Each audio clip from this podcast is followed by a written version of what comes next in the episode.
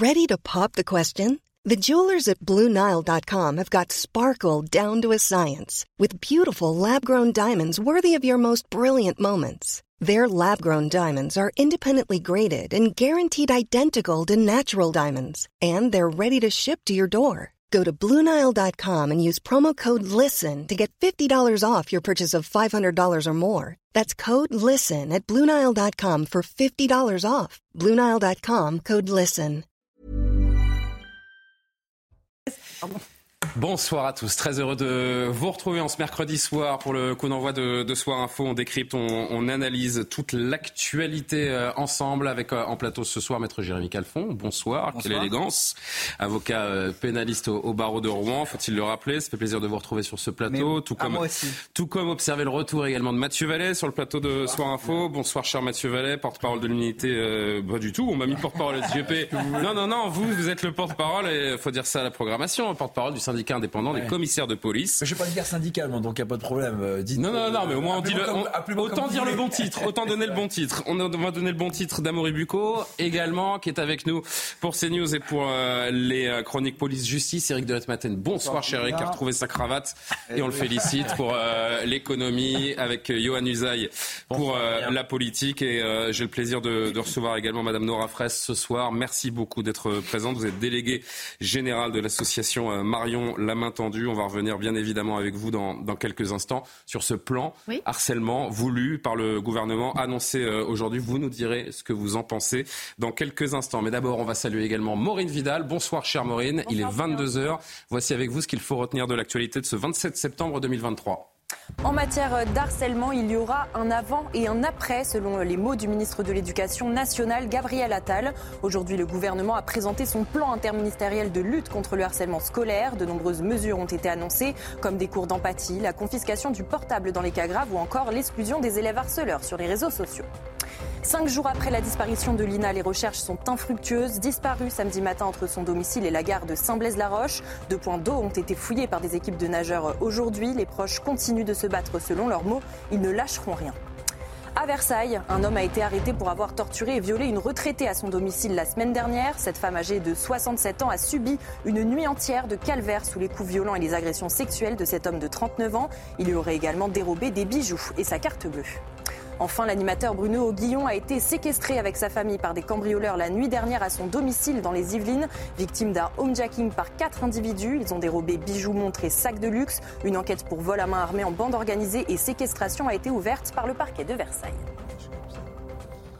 Voilà pour les grands titres que nous développerons tous ensemble euh, ce soir. Le harcèlement scolaire est donc euh, au cœur du euh, nouveau grand plan du gouvernement annoncé par Elisabeth Borne et, et Gabriel Attal notamment aujourd'hui. Questionnaire de détection, saisine systématique des procureurs, cours d'empathie. Plusieurs mesures ont été annoncées donc aujourd'hui. Le ministre de l'Éducation nationale y voit un jour historique pour cette lutte contre le harcèlement. Écoutez-le. Le premier objectif de mon ministère, c'est que nous puissions dire les yeux dans les yeux à 12 millions d'élèves que oui, en matière de harcèlement, il y aura un avant et un après. Est-ce que tout cela peut fonctionner? Eh bien, Ce sera justement l'objet de notre discussion. Nora Fraisse, oui dans un instant, on marque une pause et on se retrouve avec vous.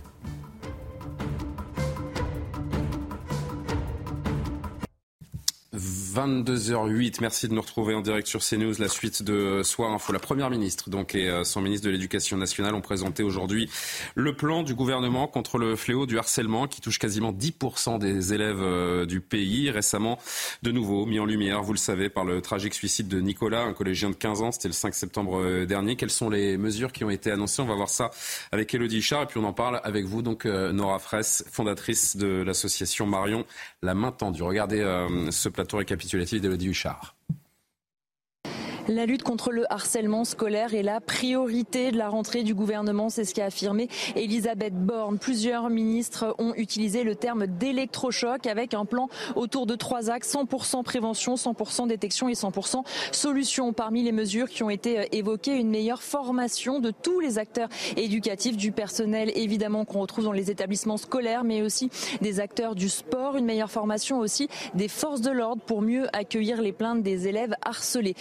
Aussi la mise en place de cours d'empathie dans les petites classes pour apprendre davantage le respect de l'autre et puis des questionnaires aussi qui seront distribués aux élèves du CM2 à la 6e pour mieux détecter les signaux faibles du harcèlement.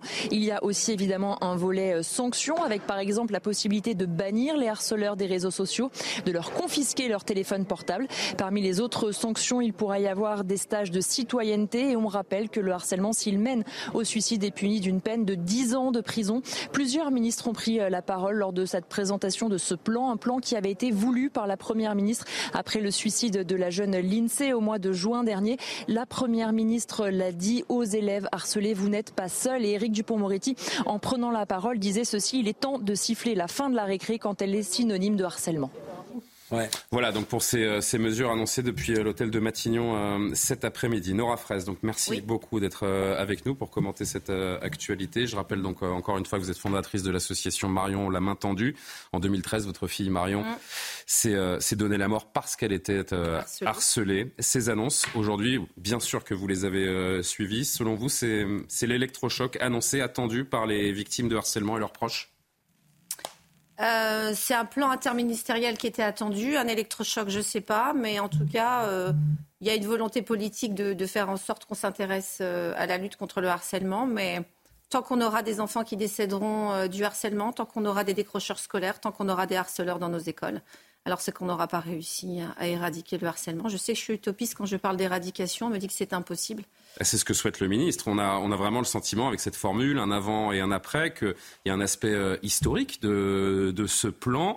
On voit encore une fois, alors c'est un petit peu euh, long à, à lire, mais je, vais, je vais récapituler trois, quatre mesures vraiment, vraiment fortes. On reviendra sur les cours d'empathie dans une minute, mais je voudrais qu'on parle d'abord de ces contrôles de majorité numérique fixés à 15 ans, confiscation systématique du téléphone de l'enfant harceleur, des couvre-feux numériques, des brigades anti-harcèlement dans les établissements scolaires. Tout cela va dans le bon sens. Vous avez le sentiment qu'on prend à bras le corps le, le problème et que cette éradication dont vous parlez, elle est possible par cette voie-là? Alors on a beaucoup d'informations, beaucoup de propositions. Ça mériterait quand même de connaître les modalités d'application. Est-ce que, alors euh, je ne vois pas très bien, mais euh, euh, qu'est-ce qui a marqué? Par exemple, la majorité numérique fixe à 15 ans. C'est la confiscation du téléphone, on se dit que c'est.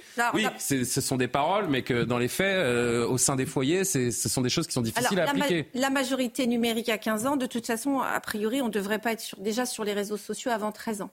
La difficulté du couvre-feu numérique, c'est l'application. Comment on va dire à un enfant, attention, il est 18h, rends-moi ton téléphone, ça va, on va frapper à la porte, euh, ça va être compliqué. Il faut aussi faire preuve de, pédagogie. La confiscation du téléphone, dans quelles conditions? Euh, Si c'est dans le cadre du délit et du cyberharcèlement, euh, je parle sous le contrôle de monsieur le commissaire et de notre avocat, mais ça fait partie des pièces à conviction. mais Enfin, faut vivre dans le monde réel. Tout n'est pas fait via les smartphones. Vous pouvez utiliser une tablette, un ordinateur. On ne va pas tout confisquer. Ils ont plusieurs téléphones. Donc moi, je suis plutôt dans la pédagogie que la confiscation, parce que ça serait, si je confisque une voiture euh, d'un délinquant routier, il en trouvera une autre pour conduire. Voilà. Ce qu'on comprend, et la vérité de ce, plan, c'est qu'évidemment, il vise les harceleurs, il vise à mettre fin à ce phénomène, mais sans les parents, sans le suivi des parents, rien ne sera possible. Et je parle du suivi des parents d'harceleurs, bien sûr. Alors, je vais modérer, je vais nuancer, ah parce que... Bah oui, je, peux nuancer. Mais vous êtes chez vous. Pardon. Euh, voilà, je suis pas trop manichéenne. Euh, c'est pas blanc ou noir. Euh, être parent d'un harceleur, c'est pas voulu, c'est pas décidé.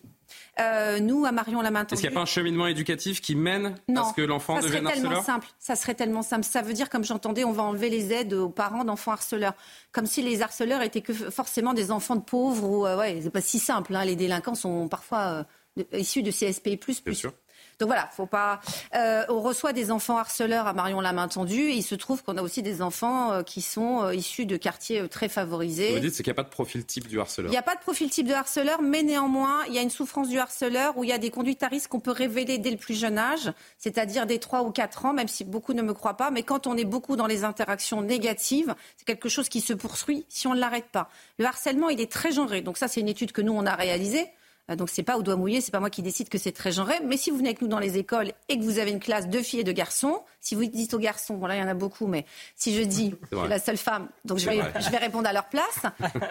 si on leur dit c'est quoi le harcèlement, je suis sûre que dans leur tête d'enfant de 8 ans ou de 14 ans, ils vont nous dire c'est la bagarre, c'est les balayettes, c'est les coups, etc. Si vous interrogez une jeune fille, ce seront plutôt les rumeurs, les violences psychologiques. Après, il y a une banalisation des violences verbales Quant au territoire, oui, on sait aujourd'hui que les personnes les plus vulnérables ou dans les quartiers difficiles ont parfois une banalisation de ce qu'on appelle la violence environnementale. On va intervenir dans des écoles, on va leur parler de violence physique. Comme c'est banalisé à l'intérieur de chez eux, dans les rues ou dans, voilà, dans les rues, pour être très large, pour eux, c'est pas un problème. C'est comme ça qu'on interagit et ça se passe aussi comme ça à la maison.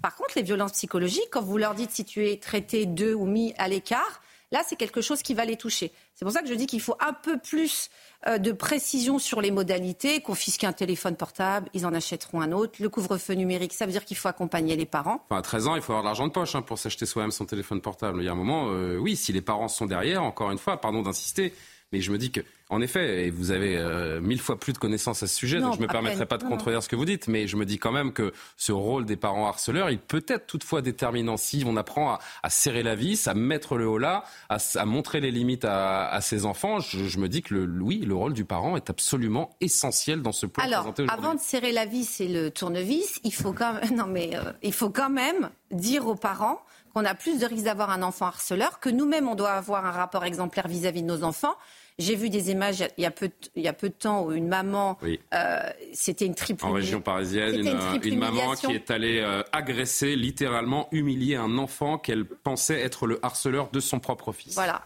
donc c'est compliqué. Donc c'est vrai que les enfants, ils agissent par mimétisme. Si vous dites, euh, si vous avez des propos homophobes, bah, pour eux c'est normal. Si vous êtes raciste, c'est normal. Si vous violentez, c'est normal. Donc c'est l'aide à la parentalité. Il y a beaucoup de parents on est parent du verbe naître, mhm. mais on n'arrive pas à l'être. C'est très compliqué. On a besoin d'être euh, accompagné. Donc toujours dire aux parents c'est ta faute. Non, moi je sais qu'on reçoit des familles de parents de harceleurs. Ils sont dépourvus, mais on doit les accompagner. de ce que j'ai lu, vous avez dit 100% solution. Moi, de mémoire, c'était 100% prévention, 100% détection, 100% euh, sanction. Donc moi, je dis, je dis il faut peut-être 100% accompagnement et prise en charge. Ah, Johan, vous vouliez ajouter quelque chose C'est 100% solution, effectivement, mais ah, parmi les solutions, il y a l'aspect des, sanctions, évidemment, qui entrent en, ligne de compte, oui. Alors, je voudrais il faut Alors, par contre, il faut faire preuve de fermeté. Il faut sanctionner. Ça, on, évoque, on, évoque, des peines de prison. Donc là, euh, et vous avez vu ces épisodes ces derniers. Alors, il y a avant-hier, il y a deux élèves qui ont été euh, attrapés par la police, arrêtés plutôt, c'est un terme un peu plus propre, ah, par la police euh, dans, dans, le bureau du proviseur dans un, dans un lycée. Et puis quelques jours plus tôt, c'était Alfortville. C'était Alfortville, un enfant de 14 ans, lui interpellé au sein même de, de la classe. Ce sont des des effets chocs, comme on dit, qui font la différence et qui mettent tout le monde d'accord dans une classe quand vous voyez la police arriver.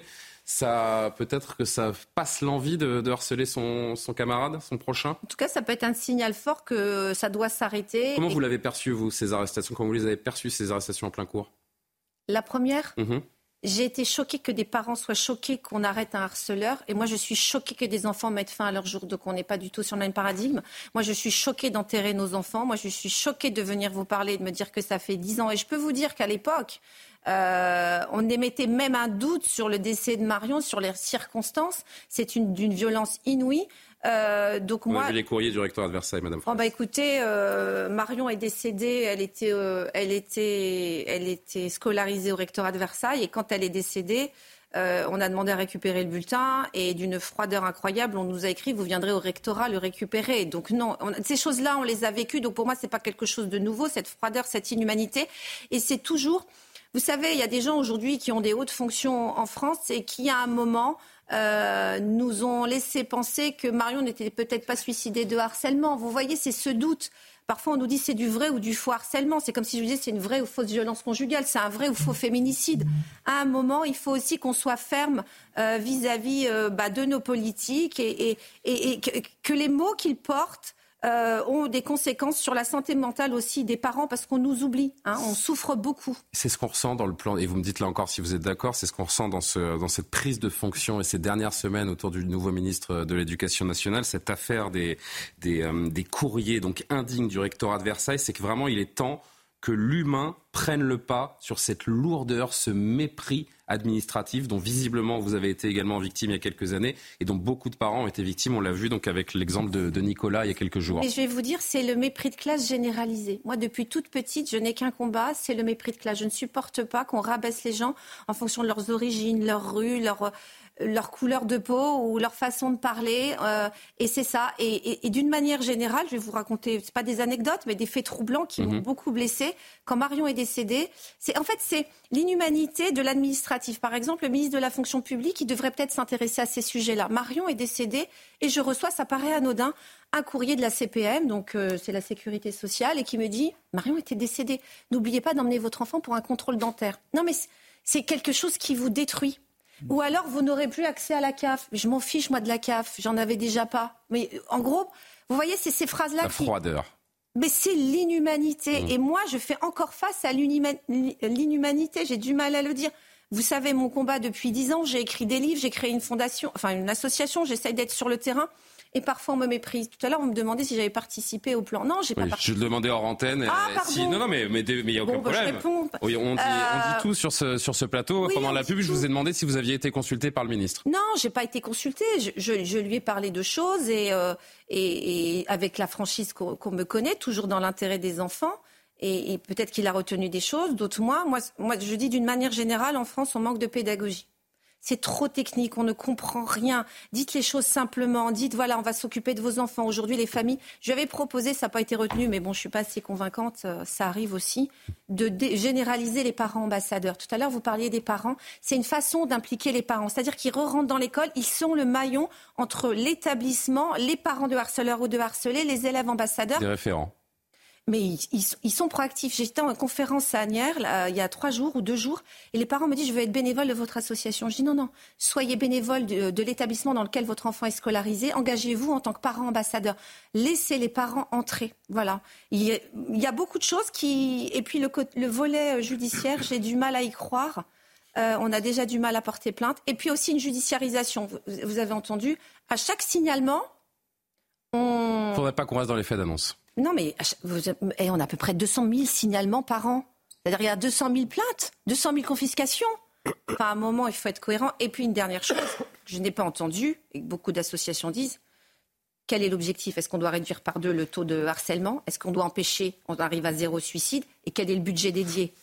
C'est vrai qu'on n'a pas parlé d'argent aujourd'hui. Bah, je sais pas. Je regarde, je regarde Usaï qui est, qui est peut-être plus, plus informé sur ce qui s'est dit aujourd'hui à, à, Matignon, mais il n'a pas été question de budget sur ce, sur ce plan gouvernemental. Non, il n'y a pas de budget. Alors nécessairement, ça aura un coût parce que la, bah, formation, ah la, formation des personnels de l'éducation nationale, la formation des policiers, des magistrats, hein, puisque la, première ministre a dit qu'elle souhaitait la formation notamment des, des forces de l'ordre. Ça, ça aura un coût, mais euh, les, les, mesures qui euh, permettront peut-être de sanctionner les, les harceleurs sont des mesures de l'ordre euh, judiciaires qui, là, n'ont pas un coût pour le budget de l'État. 200 000 signalements, est-ce qu'on aura 200 000 personnes qui vont pouvoir gérer les plaintes, les suivre, confisquer? Non, mais c'est sérieux. ça, c'est englobé dans le budget du ministère de l'Intérieur, mais ça, ça n'est pas ah, un coût qui sera défini ça, pour sent, En effet, quand on entend les, euh, Nora Fraisse, c'est vrai que ça sent un peu l'usine à gaz. Le dernier mot que je voulais évoquer euh, avec vous, parce que c'est vrai que le, temps passe, oui, ce sont ces cours d'empathie qui sont beaucoup discutés là depuis quelques heures.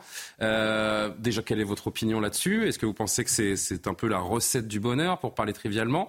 Comment ça peut se passer? Les cours d'empathie, c'est un peu galvaudé. En fait, c'est ce qu'on appelle les compétences psychosociales. C'est sa capacité à être dans un groupe de manière positive. Je vais faire très très court. Euh, mais et on a normalement 10 heures de la maternelle jusqu'à la terminale. Donc en fait, c'est le but de développer tout ça au long cours. La nouveauté, c'est que c'est dans les fondamentaux. Comme disait Jean-Michel Banquer, lire, écrire, compter et respecter. Mais ça veut dire qu'il faut aussi impliquer les parents. Il faut aussi que... Et on prend souvent, pardon, mais le, le, le modèle danois, c'est 5 millions d'habitants. C'est un pays apaisé. Euh, voilà. Peut-être que nous. Parce que l'idée des cours d'empathie, on est allé la chercher au Danemark. Hein. Oui, parce que euh, souvent on en parle, mais en fait on, on est tous en pâte d'une certaine manière jusqu'à l'âge de 12 ans. On a une empathie naturelle. À partir de 12 ans, eh ben, le groupe est plus important, le caïdage, la récidive, etc. Mais il faut aussi que nous, les adultes, et eux, les adultes, soient exemplaires. Je veux dire, nos enfants, ils nous le disent. Vous nous dites d'être calme et d'être non violent. Pourtant, l'Assemblée nationale, ça crie dans les rues. Ça... Vous voyez ce que je veux dire? C'est un pays apaisé. Mais si on, moi, je reste persuadée que si on s'occupe de ce sujet-là dès la grande section, alors on ira vers une France apaisée. On n'acceptera plus les violences non plus. Euh, cher monsieur, je. Non, je voulais vous dire, euh, Madame Fraisse, que je suis très admirative de votre combat. Quand on perd un enfant, on pourra avoir la haine sur l'agresseur, la haine sur la société, la haine sur l'éducation nationale, qui porte aussi un lourd fardeau dans notre société à gérer une jeunesse qui, dont une partie est ultra violente. Et il y a des mots qui m'ont choqué dans ce que vous avez dit, parce que vous n'êtes pas la seule victime à le dire. Moi, j'ai euh, des relations avec Yannick Aleno, qui a perdu son fils dans des conditions dramatiques et qui m'a dit exactement la même chose, l'inhumanité de la justice et de la prise en compte des victimes. Quand vous allez à la morgue et que vous êtes assis sur une vulgaire chaise et que vous n'avez pas de suivi d'accompagnement et que vous voyez à travers une glace votre fils. Je voulais vous dire même que vous faites partie des gens dont j'estime que vous avez, pleuré, vous avez, vous avez, votre combat pour qu'il n'y ait plus jamais ça, mais vous êtes une femme de terrain et je, je suis Même non reconnu, hein, pardon. Hein. Mais c'est eh ben, justement. Mais je peux vous dire que ce que je préfère, je préfère je peux vous dire qu'aujourd'hui ça n'a pas été le cas. Pourtant j'ai donné 10 ans de ma vie. Et... ce que vous dit Mathieu Vallet, je, préfère, nous sommes très nombreux. Je préfère des gens comme vous, madame, qui sachiez de quoi il parlait et qui avaient mué un combat pour tout le monde plutôt que de rester dans votre coin et d'avoir la haine et que ça change pas les choses. Je veux dire que je pense qu'on est beaucoup de gens à admirer votre combat, madame, et on n'aurait pas la force de faire ce que vous faites aujourd'hui. Vous ne pouvez pas mieux dire euh, les choses que. Bah, merci infiniment et je pense à mes enfants et à mes équipes. Voilà. Vous êtes une, une femme admirable, madame Merci d'avoir été euh, sur ce plateau. On espère, comme l'a rappelé le ministre aujourd'hui, qu'il y aura un avant et un après, même s'il y a des choses à, à discuter et qu'on peut imaginer qu'au-delà des, des, annonces, ce sera plus compliqué qu'on peut l'imaginer. Mais le combat continue. Il est pris à bras le corps par euh, le gouvernement et euh, depuis bien longtemps par des personnes comme vous. Encore merci une de m'inviter à chaque fois avec beaucoup d'humanité et, de bienveillance, je tiens à le dire. Merci Nora Fraisse. On va marquer une, une, pause. Vous restez avec nous et Soir Info suit son cours avec le journal de Maureen Vidal dans un instant. À tout de suite. Un petit peu plus de 22h30, de retour sur le plateau de Soir Info, c'est l'heure du JT de Maureen Dival. Vidal, pardon. Il n'y a pas de jingle c'est à toi de Pas de souci.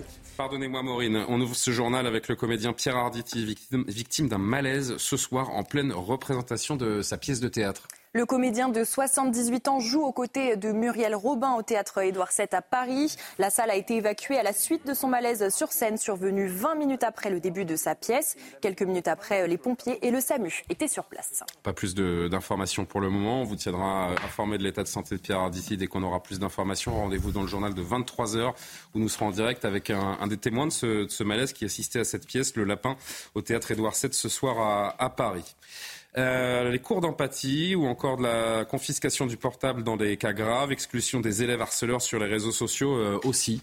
Le gouvernement a annoncé son plan interministériel pour lutter contre le harcèlement scolaire. La Première ministre promettant une mobilisation générale et une lutte implacable contre le, ce phénomène massif. Le ministre de l'Éducation nationale, Gabriel Attal, lui promet un avant et un après. Écoutez. Le premier objectif de mon ministère, c'est que nous puissions dire les yeux dans les yeux à 12 millions d'élèves que oui, en matière de harcèlement, il y aura un avant et un après. Un avant et un après sur la prévention, un avant et un après sur la détection, un avant et un après sur les solutions. Notre objectif est clair. Il faut que la peur change de camp pour que la peur disparaisse. On s'arrête un instant en plateau. Si vous étiez avec nous, était avec, euh, avec Nora Fraisse qui a, commenté ce, plan interministériel. Je voudrais qu'on fasse un petit tour de plateau. D'ailleurs, j'accueille euh, Jean-Sébastien Ferjou. Pardon, Jean-Sébastien, j'ai pas annoncé votre arrivée sur le plateau. Directeur euh, d'Atlantico. Ces annonces, c'est l'électrochoc annoncé selon vous? Bah, je crois que oui, Gabriel Attal prend le taureau par les incontestablement et qu'il faut qu'il maintenant à charge à lui de faire en sorte que l'administration euh, transforme les annonces en, en actes parce qu'il y a beaucoup de bonnes intentions. Je pense aussi que c'est un électrochoc à destination des parents parce qu'il y a des mesures. Il faut évidemment que les parents des enfants euh, potentiellement harceleurs s'en saisissent eux aussi. Les suppressions de téléphone portable ou autres. Il faut évidemment qu'il y ait une collaboration de chacun.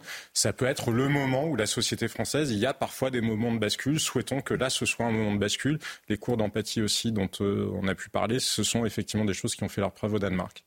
Un commentaire, euh, Jérémy oui. C'est vrai qu'il y a beaucoup de mesures euh, pénales euh, également qui sont, qui sont évoquées. Et encore une fois, on le disait tout à l'heure, il y a les annonces, il y a les phrases des, de nos gouvernants, et puis il y a la réalité de, de l'applicabilité de tout ça. Je suis d'accord avec Nora Fraisse quand elle disait tout à l'heure, si vous étiez avec nous, mmh. La judiciarisation, j'y crois pas trop. Euh, la judiciarisation, non, j'y crois pas trop, parce que dans ce pays, euh, vous êtes dans la plupart des cas irresponsable pénalement avant l'âge de 13 ans, donc déjà tout ça, euh, vous évacuez. Et puis ensuite, compte tenu de la charge de travail des différents parquets, compte tenu de la charge des travail des juges des enfants, je ne vois pas comment la judiciarisation peut être un outil de lutte à grande échelle contre le harcèlement scolaire. Cinq jours après la disparition de Lina, 15 ans dans le Bas-Rhin, les recherches sont toujours infructueuses. Aujourd'hui, deux grands points d'eau situés aux abords de la gare de Saint-Blaise-la-Roche et du domicile de Lina ont été fouillés. Les proches de l'adolescente continuent de chercher désespérément. Sa mère a dit ne rien lâcher et se battre jusqu'au bout pour retrouver sa fille. Écoutez. Ben, c'est très compliqué. Euh... Je vais pas bien, ça c'est une certitude. J'essaye de, de, garder le cap parce que c'est comme ça que je vais pouvoir aider Lina. parce qu'elle a besoin que moi je sois forte pour pouvoir l'aider elle. Voilà, j'en suis, suis là aujourd'hui. Je, me bats. Je, je lâcherai rien. Et euh, ça, c'est une certitude, jusqu'au bout. Alors oui, je, remercie euh, tous les gens qui sont venus et qui ont été euh, solidaires avec Lina et moi. tous ces gens qui ont été bienveillants, je les, je les remercie. Ça, oui, ça fait chaud au cœur de voir qu'il y a des, des tas de bonnes personnes. J'ai besoin de ma fille. J'ai besoin de rien d'autre. Je veux ma fille. Comprenez? Je veux mon enfant. Euh, Mathieu Vallet, plus les jours passent, plus la détresse de la famille euh, est grande. Chaque jour qui passe, c'est malheureux à dire, mais complique un peu plus l'enquête. Oui, euh, si on a le recul sur ce genre d'affaires, effectivement, plus le temps avance, plus les chances de retrouver vivantes l'INAS se réduisent. Et j'espère que malgré tous les moyens engagés, on n'aura pas ce genre de drame à l'arrivée et j'espère qu'on la retrouvera en vie parce qu'on a entendu les témoignages très poignants euh, de cette mère de famille et ça pourra arriver à n'importe lequel d'entre nous. Donc j'espère que ça se soldera par une fin heureuse, mais c'est vrai qu'avec le temps qui avance, euh, j'ai mis de sérieux doutes. Difficile d'imaginer la mm. torture que vit euh, cette famille, donc sans nouvelles de, de leur enfant depuis euh, plus de quatre jours maintenant. Mm. L'animateur euh, radio et télé Bruno Guillon a été séquestré avec sa famille par des cambrioleurs la nuit dernière. Les faits se sont déroulés dans leur maison de Tessancourt sur Aubette dans les Yvelines. Quatre hommes se sont introduits durant la nuit et l'un d'eux a braqué l'animateur avec une arme sur la tempe. Puis ils l'ont ligoté avec sa femme dans la chambre de leur fils de 14 ans présent dans le domicile. Les cambrioleurs ont dérobé des montres, des sacs de luxe et des bijoux avant de s'enfuir. A priori, Bruno Guillon et sa famille ne sont pas blessés. Une enquête pour vol à main armée en bande organisée et séquestration a été ouverte par le parquet de Versailles séquestré, ligoté, braqué. Euh, on imagine le, choc, la brutalité de la scène, le homejacking, puisque c'est comme ça que ça, ça s'appelle. Euh, Mathieu Vallet et, Jérémy Calfon, je dois vous entendre également. Ça date pas d'hier. C'est un phénomène qui prend de l'ampleur ça me rappelle l'affaire de Tapi, euh, où euh, ils avaient été victimes de faits similaires. On va entendre Madame Tapi qui a témoigné euh, tout à l'heure. On va l'entendre. Et ce sont des faits qui sont très violents, puisque les faits se commettent avec la présence des victimes à l'intérieur des, maisons.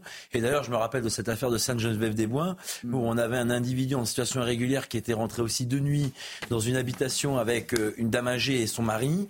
La dame âgée avait été étranglée, la BAC était intervenue de Sainte-Geneviève-des-Bois, le policier avait été frappé, et malheureusement, la justice n'avait pas reconnu ni les violences sur les policiers, ni voulu expulser l'étranger en situation régulière, il y avait une peine dérisoire avec une remise en liberté d'individus. Donc on voit que l'ultra-violence, malheureusement, s'invite jusqu'à l'intimité des gens pour leur voler quelques bijoux, quelques euh, biens euh, assez euh, conséquents. Là, effectivement, c'est un gros homejacking, mais même sur des homejacking plus classiques d'anonymes, ils vivent la même chose, même s'ils ne sont pas connus. Écoutez Dominique Tapi qui, qui a vécu donc avec son défunt époux une, une scène similaire il y a quelque temps. C'était vraiment une horreur.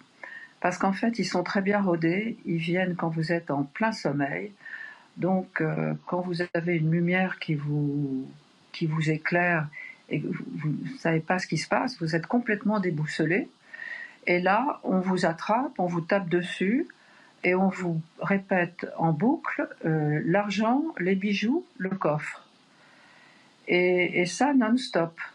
C'est souvent le même mode opératoire, euh, Mathieu Vallet, pour ces individus qui s'attaquent donc à des personnalités publiques, ces équipes qui ciblent, qui repèrent les, les maisons. Et puis l'autre point commun, c'est la rapidité, la brutalité des, euh, des scènes. Oui, c'est rarement des délinquants d'opportunité, c'est-à-dire que c'est pas des gens qui passent devant une maison qui se disent on va faire un jacking, c'est souvent des équipes de malfaiteurs qui sont des professionnels de la délinquance, qui sont souvent condamnés par la justice et connus des services de police. Et c'est d'ailleurs la raison pour laquelle sont en saisie des services spécialisés de sécurité publique, comme les sûretés départementales ou les sûretés territoriales, voire même la police judiciaire. Il me semble que pour l'affaire dont il est question, c'est la police judiciaire qui a été saisie, parce qu'on est sur des faits sériels d'équipes qui font ça à plusieurs reprises, parfois dans la même nuit, sur une période assez longue. Et quand nos collègues, parce que à la fin souvent les policiers gagnent, les interpellent, on remonte sur, on remonte sur de nombreux faits, malheureusement de nombreux victimes qui sont choqués pendant un certain temps. Maître Calfon, vous voyez euh, passer régulièrement ce type euh, d'affaires? Comment on se protège d'ailleurs de, ce type d'attaque? Régulièrement. On sait hein, que les personnalités, les footballeurs sont très visés euh, également. on n'en voit pas passer tant que ça. Il y a une résurgence, c'est-à-dire on en a de plus en plus. Mais c'est quand même des équipes qui sont bien structurées, bien organisées. Ça tombe pas tous les quatre matins et on n'en attrape pas tous les quatre matins malheureusement. Euh, après, c'est des faits qui sont extrêmement traumatisants pour les victimes, à tel point d'ailleurs que le droit reconnaît, c'est un des seuls cas euh, qui existe reconnaît une présomption de légitime défense lorsque quelqu'un rentre chez vous euh, la nuit. Euh, parce que depuis très très très longtemps, depuis le droit romain, quand quelqu'un rentre chez vous la nuit, euh, il y a euh, cette idée que c'est extrêmement choquant qu'on viole votre intimité. On vous surprend souvent en plein sommeil. Mais c'est un traumatisme pendant de longues années. Hein. Et le droit est beaucoup plus indulgent avec euh, les personnes qui se sont défendues dans ce cas-là. Et donc il y a une présomption de légitime défense quand quelqu'un rentre chez vous la nuit. C'est pour ça qu'on réclame la présomption de légitime défense pour les policiers et les gendarmes. On le reconnaît à tous citoyens pour protéger sa maison, pour le reconnaître aux policiers, aux gendarmes. Oui, enfin, ils protègent quand même un bien. Nous, on voudrait que les policiers l'aient pour qu'ils protègent des personnes. Ça reste une présomption. Jean-Sébastien Ferjou, pour conclure. Deux choses, je crois que le fait qu'on voit effectivement une augmentation de ces faits-là montre ben, qu'il n'y a pas beaucoup de peur de la police dans ce pays parce qu'il y a toujours une espèce de calcul euh, avantage-inconvénient de la part de criminels organisés. Et quand on choisit, quand on a un criminel organisé, le fait de choisir un type d'activité criminelle plutôt qu'un autre, ça montre bien qu'on ne craint pas beaucoup.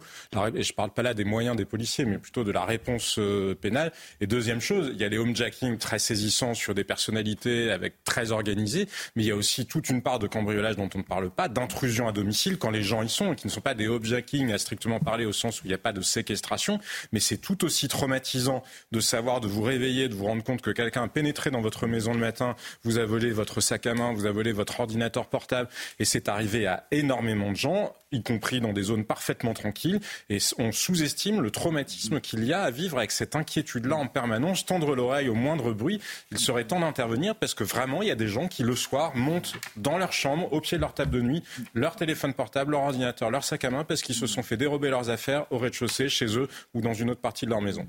Merci euh, Jean-Sébastien. Prochain journal à, 23h avec Maureen Vidal. On parle euh, économie. Quelques instants avec vous, cher Eric de Ritmaten. Euh, le budget de la France pour 2024. Oui. C'est important. Vous avez suivi la présentation de Bruno Le Maire aujourd'hui après le Conseil des ministres. Et il n'y a qu'une question qui nous intéresse. Qu'est-ce que ça va changer pour nous? Est-ce qu'on va payer plus? Sommes-nous gagnants ou perdants dans ce budget 2024 Alors d'abord, ce qui va changer en 2024, ben, je vais vous dire pas grand-chose parce qu'on va payer toujours autant de taxes. Ça, il faut bien le savoir. Toujours autant d'impôts de cotisation. Hein, sur ce point, il n'y a aucun allègement prévu. Vous savez que la, France, c'est le record absolu des prélèvements euh, sociaux. D'ailleurs, si vous regardez la source OCDE, on s'aperçoit qu'on est à 46,1% de prélèvements euh, en France. On est devant le Danemark et la Belgique. Alors ça, ça bouge pas, en tout cas pour l'instant. Deuxièmement, l'impôt sur le revenu. Là, il faut reconnaître qu'il ne va pas baisser, mais en tout cas, il va rester stable parce que les barèmes euh, ont été euh, indexés sur l'inflation et ça veut dire qu'il n'y aura pas de réévaluation des seuils. Donc là, on est à peu près tranquille, pas de hausse de l'impôt sur le revenu, mais il faut quand même 2025, attendre 2025 pour avoir la baisse promise, puisqu'elle devait arriver en 2024, mais à cause des situations économiques, c'est reporté. Alors 2024, qu'est-ce qu'il va y avoir à votre avis d'extraordinaire? Eh bien, Bruno Le Maire nous a annoncé des contrôles fiscaux et ah. anti-fraude. Donc euh, voilà, ça va être très important parce qu'il y a une donner le numéro du fraude sociale énorme, fraude fiscale aussi. Bon, donc là, il y a des contrôleurs qui vont se mettre au travail. Il va y avoir d'ailleurs une vague de recrutement, hein, un millier de ah personnes. Voilà, ça, ça va être important. Job dating. Euh, et puis ça va permettre de faire rentrer de l'argent dans les caisses, hein, parce que ça se chiffre par milliards, hein, cette fraude. En 2024, il y aura également plus d'argent pour l'éducation nationale. On parle beaucoup en ce moment de l'éducation nationale. Il y a quand même 3 milliards 900 millions en plus. Mais en fait, ce sera surtout pour augmenter les, salaires des, des, enseignants. Il y a aussi plus d'argent pour la police, commissaire. Euh, Bruno Le Maire parle de 2681 fonctionnaires de plus en 2024. Alors il dit, ce sera bien sûr des policiers sûrement, hein, mais aussi des, personnes pour le ministère de l'Intérieur, avec des enquêteurs, etc. Et puis pour l'environnement, alors là sur ce point, la gauche est déçue, hein, vous l'avez entendu, les écologistes aussi disent que c'est pas assez. Il y a pourtant quand même 5 milliards de plus dans l'écologie pour notamment bah, rénover le, logement. Est-ce qu'on va payer plus, oui ou non? Alors malheureusement, oui, on payera ah. plus. On payera plus parce que euh, les prix augmentent. C'est l'envolée des prix. Donc les facteurs d'électricité vont augmenter, ça c'est pratiquement certain. Euh, mais la bonne nouvelle, là encore, c'est que euh, le gouvernement va reconduire une aide spécifique pour essayer de limiter ces hausses d'électricité. Donc ça va coûter quand même 10 milliards à l'État. L'autre bonne nouvelle, bah, ce sont les fameux 100 euros carburant, vous savez, qui sont débloqués pour, pour toute l'année. Ça va coûter 450 millions à l'État. Et puis comme on va payer plus, eh bien l'État va remonter le SMIC. Et d'ailleurs, de, bonnes, avec un bon pourcentage, 5,2% dès le 1er janvier, et puis les retraites également, mais ça va coûter 25 milliards. Donc vous voyez quand même, ça fait beaucoup d'argent qui, est mis sur la table. Euh, certains payeront plus aussi parce que les, niches fiscales qui vont disparaître, là ce sont les agriculteurs et, et le bâtiment qui va perdre l'avantage sur le gazole. On payera plus si on prend l'avion, parce qu'il va y avoir une taxe sur les aéroports. Et aujourd'hui, on a appris par le président d'ADP, Aéroport de Paris, que ce serait répercuté sur les passagers. L'écologie euh, punitive. Et puis sur les autoroutes, on payera plus, je vous le dis, hein, quand vous prendrez l'autoroute, même si on dit le contraire, parce qu'aujourd'hui, le patron de Vinci a dit oui, oui, comme je vais avoir une taxe supplémentaire, je vais répercuter sur les automobilistes. Oui, bon, voilà. Donc c'est quand même fou parce qu'on nous parle enfin, oui, on nous parle d'un budget avec des économies et on a plutôt l'impression que la dépense euh, continue, à tout va. Alors déjà, oui, il y aura plus de fonctionnaires, puisque depuis des années, on disait qu'il fallait essayer de limiter le nombre de fonctionnaires. Je sais que ça fait pas que je dis pas ce que je fais. Oui, ça fait pas plaisir quand on dit qu'il faut moins de fonctionnaires, parce que finalement, on s'aperçoit souvent qu'on n'en a pas assez euh, dans certains secteurs. Donc il y a peut-être des réallocations à faire. Mais en tout cas, voilà, on n'est pas dans la, sur la voie de moins d'agents de la fonction publique. Deuxièmement, et là vraiment, c'est un peu choquant, c'est euh, l'emprunt. La France va lever le plus gros emprunt de son histoire, 285 milliards, avec des taux qui sont euh, très importants aujourd'hui. Donc ça, ça va peser très lourd sur nos comptes. Et là, je vais terminer par un point, puisque Bruno Le Maire nous dit on désendette, on désendette. Euh, certes, il essaye de le faire ou il a l'intention de le faire, mais pour l'instant, on continue d'emprunter. Euh, je vais vous montrer ce que l'on doit. Alors, je ne sais pas si on a eu le temps de faire notre petit chiffre qui apparaît à l'écran. Chaque Français aujourd'hui, chaque Français aujourd'hui doit 43 063 euros. Bébé ah, compris, bébé qui viennent. Donc ça veut dire que si vous acceptez de donner 43 000 euros chacun, et toute la France, hein, merci. 70 millions d'habitants, je crois, on aura résolu la, la dette française. Et ben, je vous payez pour moi Vous mettez 86 000 et puis on n'en parle plus. Si vous avez 5 enfants, et vous voyez que ça, ça va faire beaucoup pour, oui, pour, un seul foyer. Oui, et, et, je vais vous dire qu'en un an, votre dette, votre fardeau par personne a augmenté de 1843 euros. C'est-à-dire que cette année, on doit encore 1840. Vous voyez, donc on est la troisième dette, la troisième dette la plus élevée d'Europe. Et surtout, on risque d'être mal noté. C'est pour ça qu'on n'arrête pas de dire on va se désendetter, on va faire des efforts, on vous promet, on va réduire telle dépense. Parce qu'il va y avoir une notation de la France. Il faut qu'on reste AA. Si on perd cette notation, eh bien, ça sera bien embêtant. Et d'ailleurs, je me tourne vers euh, Johan. Il va y avoir le Johan, vote, il est AA, lui. il va y avoir le, vote du budget. Le vote du budget va sûrement être retoqué. Et ça passera par 49.3, je ne me trompe pas. Hein. Ah oui Il ne sera pas retoqué puisqu'il sera adopté par 49.3, effectivement. Il sera adopté par 49.3. Un petit mot là sur ce, budget 2024. Est-ce que vient de nous dire Eric, euh, Jean-Sébastien? Euh, Deux choses rapidement. Oui, sur la dette, effectivement, ce qui est inquiétant, c'est qu'on ne s'endette pas pour investir, on s'endette essentiellement pour payer des dépenses de fonctionnement. Donc ça n'a aucun sens, si vous voulez. Ça n'a pas de sens. Ça peut avoir du sens de s'endetter pour acheter les semences de la récolte de l'année prochaine. Ça n'a pas de sens de s'endetter pour continuer à payer euh, celle de l'année d'avant, parce que ça, ça risque pas de générer de la richesse dans le pays. Et malheureusement, on voit bien qu'on s'endette pour assurer les frais de fonctionnement, enfin généraux finalement, de l'État français plus que pour de l'investissement qui nous permettrait d'aller chercher de la croissance, alors que les perspectives de croissance sont profondément inquiétantes parce qu'on va droit vers une, récession. Et le deuxième point, justement, ce sont aussi, et c'est ce qu'a soulevé le Haut Conseil aux finances publiques, bah, l'insincérité relative de ce budget-là, puisqu'on peut raisonnablement douter des hypothèses de croissance et d'inflation qui sont retenues, et ça change tout. Non, mais on fait des budgets en misant sur la chance, en fait. C'est ça qui est extraordinaire dans ce pays. Et quand vous regardez sur les 30 dernières années, je crois qu'il y a eu trois fois seulement où euh, la courbe s'est révélée on avait fait des hypothèses qui étaient. Je crois que le gouvernement table sur 1%, 1,4% de croissance. Hein, pour, oui, alors que la euh, Banque de France elle-même table sur moins et euh, au niveau européen, on table encore sur moins. Donc il y a un vrai sujet de sincérité et quand même, rappelons-le, dans une démocratie, le consentement à l'impôt et donc euh, le projet de loi de finances, c'est le fondement de la démocratie. C'est assez inquiétant de voir que tout le monde se fiche de cette manière de construire des budgets dont chacun sait qu'ils sont pour le moins opaques. Voilà. Certains parleront d'amateurisme. Nous n'irons pas jusque Non, parce que ça fait, ça fait 40 ans que ça. Oui, tous les gouvernements ont fait ça. Oui, si vous voulez. C'est vrai. À ce niveau-là, c'est très organisé. Oui, c'est de l'amateurisme organisé. Le dernier qui a Merci, un budget oui. c'était Raymond Barre. C'était le tout dernier en 78, je crois, si je me Qui a quoi, pardon Raymond Barre, avec son budget équilibré. Ah oui. Sans dette. Raymond Barre, c'est un des plus grands économistes que ce pays ait jamais, jamais connu. Hein. Mais vous savez, parce qu'il y a un autre. Oui, mais là, c'est terminé. Euh. Oui, mais non, c'est intéressant quand même ce que je veux Ah, d'accord. Non, mais vous savez, il y a un vrai sujet, parce qu'il y a aussi tout ce qui est hors bilan, justement. Mais dans mon fil de pensée sur l'insincérité des comptes publics. Parce que quand un gouvernement met des choses en hors bilan, lui, il le sait, mais quand ça fait 40 ans, justement, ou 50 ans que vous le faites, plus personne ne sait ce que les autres avaient caché. Très bien. Et donc, on a au-dessus de nos têtes des menaces de bombes euh, bien masquées. Merci Jean-Sébastien Ferjou, merci Eric pour euh, cette, euh, cette chronique autour du budget 2024. Amaury, je me tourne vers vous. On a évoqué il y a un instant dans le, dans le journal cette affaire horrible, terriblement choquante pour ceux qui, qui l'ont vécu. On parle de cette séquestration de l'animateur Bruno Guillon. Vous allez nous parler d'une autre affaire de, de séquestration extrêmement violente, j'ai mm. envie de dire absolument ignoble. Elle a eu lieu, euh, elle aussi d'ailleurs, dans les Yvelines. C'était la semaine dernière. Dites-nous en plus. Oui, Julien, en fait, on se souvient tous de ce qui s'est passé à Cherbourg hein, le 4 août dernier avec Même si beaucoup de médias ont passé cette affaire sous silence, on s'en souvient tous. Voilà, l'agression de jeune femme séquestrée. Alors il y avait quand même eu un certain retentissement médiatique. Cette affaire était absolument barbare.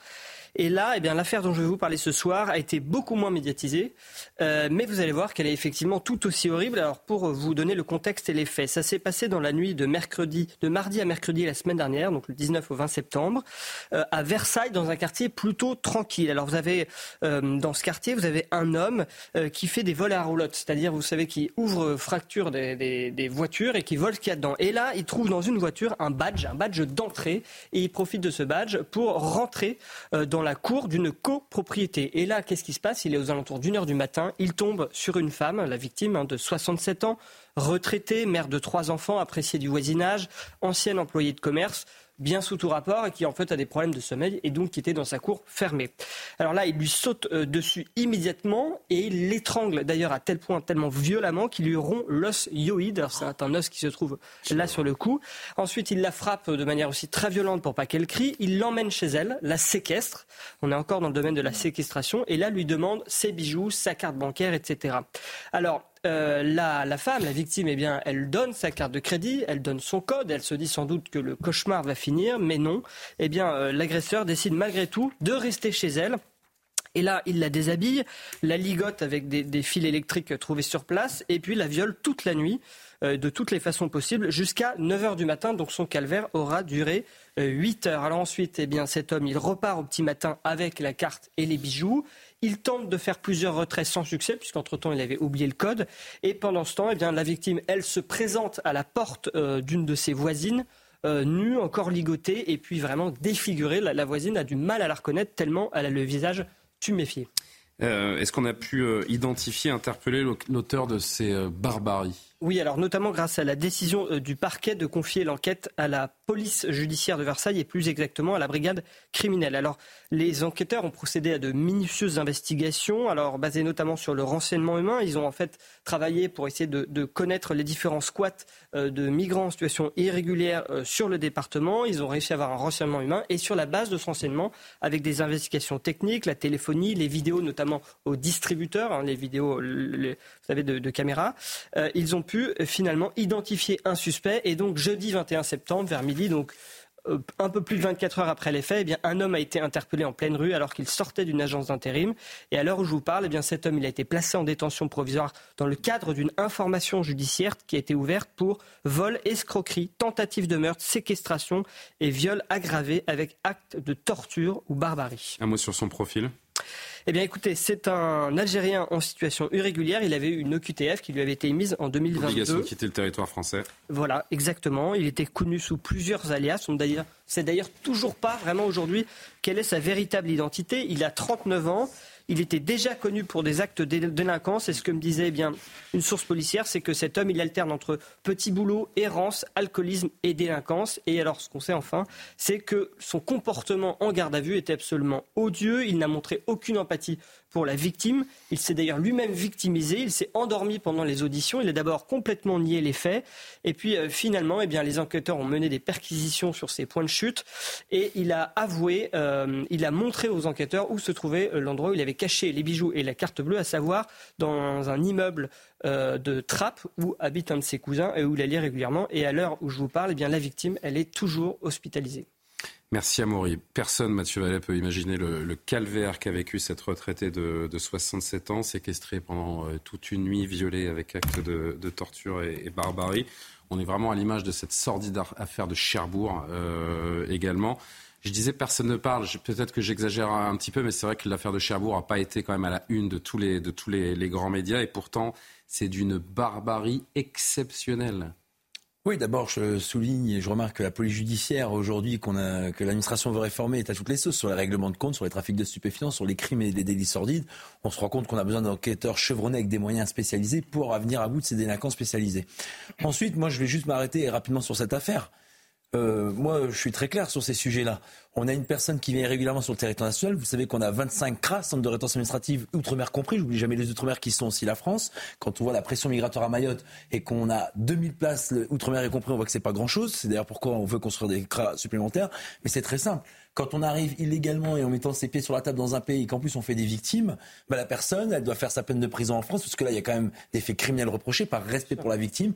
Et à l'issue, il faut qu'elle rentre chez elle, c'est-à-dire dans son pays d'origine. Si on vient illégalement, sans respecter les lois de la République qui sont votées par ceux qui représentent le peuple français et qui derrière on se permet de faire des victimes et encore des victimes, puisqu'il est connu des services de police et de la justice, ce monsieur. Je ne sais pas, peut-être qu'on attend encore de compter d'autres victimes pour se décider à l'expulser. Donc quand il sera dehors, ce monsieur, on aura plus de temps pour nos voyous nationaux. Et en plus, moi, quand je vais dans un pays à l'étranger, j'en respecte les us, coutumes, règles et lois. Sinon, on me renvoie dans mon pays. Je pense qu'il faut faire preuve de bon sens et ce qui aujourd'hui manque cruellement dans notre société et dont malheureusement cette victime qui est encore à l'hôpital fait les frais aujourd'hui parce que c'est ça la réalité, le visage quotidien aujourd'hui de celles et ceux qui subissent des décisions qui ne sont pas appliquées.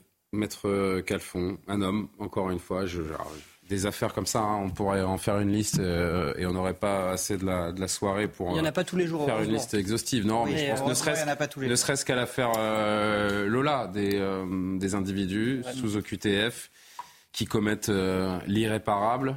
Alors qu'ils n'auraient jamais dû être présents sur le territoire français. En fait, il y, y, a deux sujets. Il y a le sujet de euh, l'immigration illégale, c'est-à-dire des gens qui viennent et une fois qu'ils sont là, euh, est-ce qu'il est possible de les renvoyer euh, d'où ils viennent? Et le second sujet est très compliqué parce que en général, qu'est-ce qui se passe lorsque vous avez une personne qui est sous OQTF qui est condamnée par la justice? Elle fait sa peine de prison en France et à l'issue de sa peine de prison, elle est envoyée dans un CRA, centre de rétention administratif. Et là, l'administration a 90 jours pour renvoyer la personne du pays dont il est ressortissant.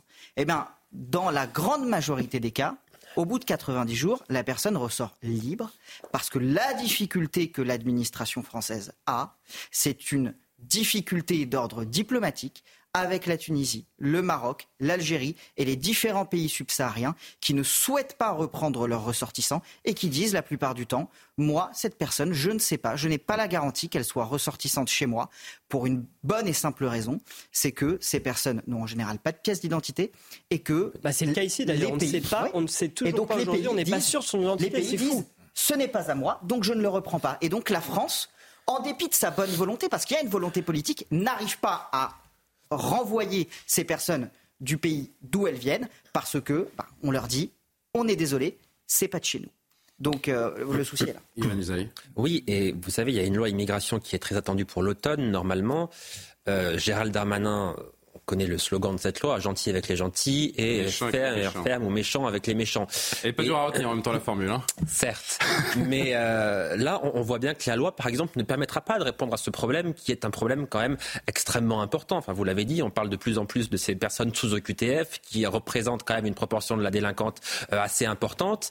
Et euh, cette loi, évidemment, elle ne permet pas de renvoyer les, personnes visées par les OQTF chez elles parce que vous l'avez très bien dit, c'est un problème diplomatique. Et la diplomatie, ça ne se règle pas par la loi. Or, euh, la diplomatie française n'a pas réussi à contraindre les pays, et notamment les pays du Maghreb, à reprendre leurs ressortissants. On voit bien qu'on n'y arrive pas. Donc cette loi qui promet plus de fermeté, en réalité, le côté ferme, moi j'ai un peu du mal à le voir. Bah, bah, quand, vous ah réduisez de 12 recours à 4 recours, ça va permettre déjà de gagner du temps sur ces fameux 4 Non, mais 12 recours, 12 recours existants, mais. Avant. Amaury, un dernier mot, parce qu'on est euh, malheureusement. avant, que Gérald Darmanin soit au ministère de l'Intérieur, on, plaçait dans les centres de rétention les personnes qu'on avait le plus de chances, le plus de facilité d'expulser. On a changé de méthode, on a mis les pires profils. D'ailleurs, il y a énormément de problèmes dans les centres de rétention. Et finalement, je pense que même si ce n'est pas la solution parfaite, puisqu'on a du mal à les renvoyer, qu'il n'y a pas assez de place, c'est déjà une bonne solution, parce qu'au moins, ces gens-là ne sont pas dehors. On reviendra dans cette question dans notre journal de, 23h30 parce qu'on parlera de la, situation à Marseille où l'accueil des, migrants devient absolument euh, ingérable. Et puis il y a ces sondages CSA pour CNews avec le regard des Français justement sur la politique euh, migratoire face aux entrants euh, illégaux qui sera intéressant de, de décrypter. D'ici là, il est 23h pile. On retrouve Maureen Vidal pour le journal.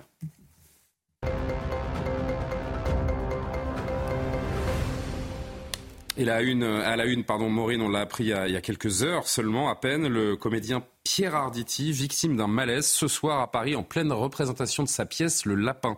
Ou Lapin, pardon. Oui, Lapin. Le comédien euh, de 78 ans joue aux côtés de Muriel Robin au théâtre Édouard VII à Paris. La salle a été euh, évacuée à la suite de son malaise sur scène, survenu 20 minutes après le début de la pièce. Et on est avec euh, Antoine Gentil.